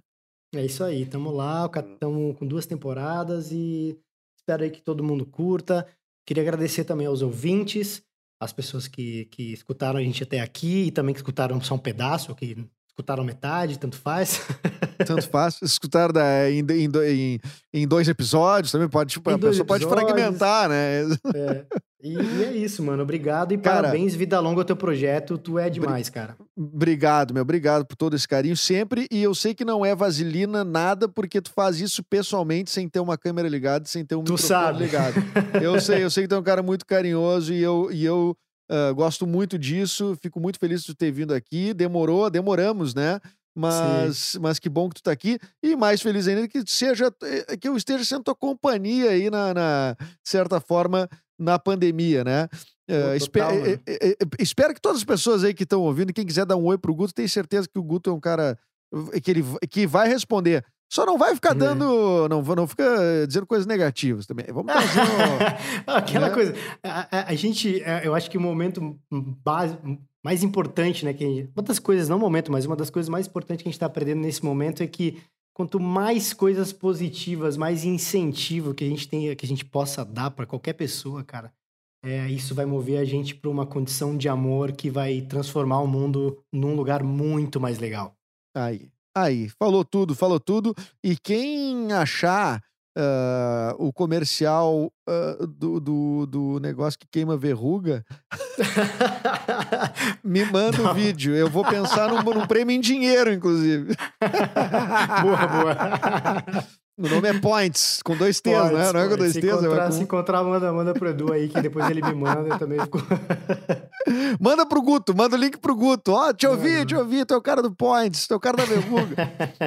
Brincadeira, ó, brincadeira, brincadeira sadia, né? Guto, Sim. brigadão, meu mano. Segue tomando tua cerveja que, daí que eu sigo daqui. E, e vamos lá, né? No- de- é- é- é, fazer mais encontros nessa vida depois da pandemia. A gente se encontra pessoalmente. E a quem esteve aqui, né? O meu muito obrigado. Sempre, sempre, sempre. Assine o podcast no, no Castbox, no, no Deezer, no Spotify ou na Apple Podcasts, onde você preferir, ou no próprio Spreaker mesmo, que, que é legal também assinar lá. É, vê o que, que tu prefere. Te decide aí. é, o mundo dos podcasts, ele tá aberto aí, né, para todo mundo, é uma coisa muito fácil de consumir. Indica esse podcast, uma coisa que eu nunca pedi, né? Eu vou dando orientações para vocês e agora eu pedi, indica esse podcast que, que ele tenha vida longa e agora ele foi abençoado pelo Guto. Tudo que o Guto bota a mão, né, Guto? Vira. Quem vira me sucesso. dera. Quem me dera, mano. Mas que, que esteja. ah, que eu, eu desejo que esse podcast maravilhoso tenha vida longuíssima. E o teu talento é uma coisa que vai ecoar por muitos e muito, muitos anos aí à frente. Vai ver, velho. É um negócio que. que a, a gente. Muitas vezes a gente fazendo o trabalho, a gente não tem a consciência de como ele tá chegando nas pessoas, né? E o teu trabalho é uma das coisas que chega. Tu é um cara massa, genuíno, verdadeiro e muito talentoso. Parabéns. Muito irmão. obrigado, muito obrigado. E lembra que eu fiz uma previsão no Uruguai? Como tu tinha anotado as previsões, né? Em 2010 eu tinha feito previsões sobre as, as nossas carreiras, de alguma forma, né? Eu lembro que alguma coisa se concretizou, né? Não tem alguma Cara, eu, coisa. te- eu acho que tem um vídeo disso, eu vou, eu vou revirar, porque eu acho que deve ter um vídeo disso aí, cara. Mas era uma coisa que eu falei, alguma coisa de ti, né? Que tu ia acontecer tal coisa. eh, E aí rolou. Eu acho que sim, eu acho que rolou, rolou uma previsão. Rolou uma previsão, né? Pá, cara, viu só? Viu só, meu? Como o Uruguai foi importante, foi espiritual aquele negócio. Foi maravilhoso. Sensacional. Então tá, Guto Suster foi o episódio de hoje. Próximo episódio sou eu, né? Eu sozinho, eu sozinho. Mas a gente vai ver qual é o tema, qual é o grande embate. Já trouxemos aqui lasanha com arroz, pode ou não pode. Aliás, Guto, tua opinião antes de eu terminar, pode lasanha com arroz? Cara, no meu prato, não. Eu, Mas quem sou eu pra julgar? Quem sou eu pra julgar? Mas no meu prato é ou lasanha ou arroz. Misturar os dois não rola. Muito bem, eu te admiro ainda mais. Bom, Deu, acabou. Tchau, tchau, tchau. Tchau, valeu, galera.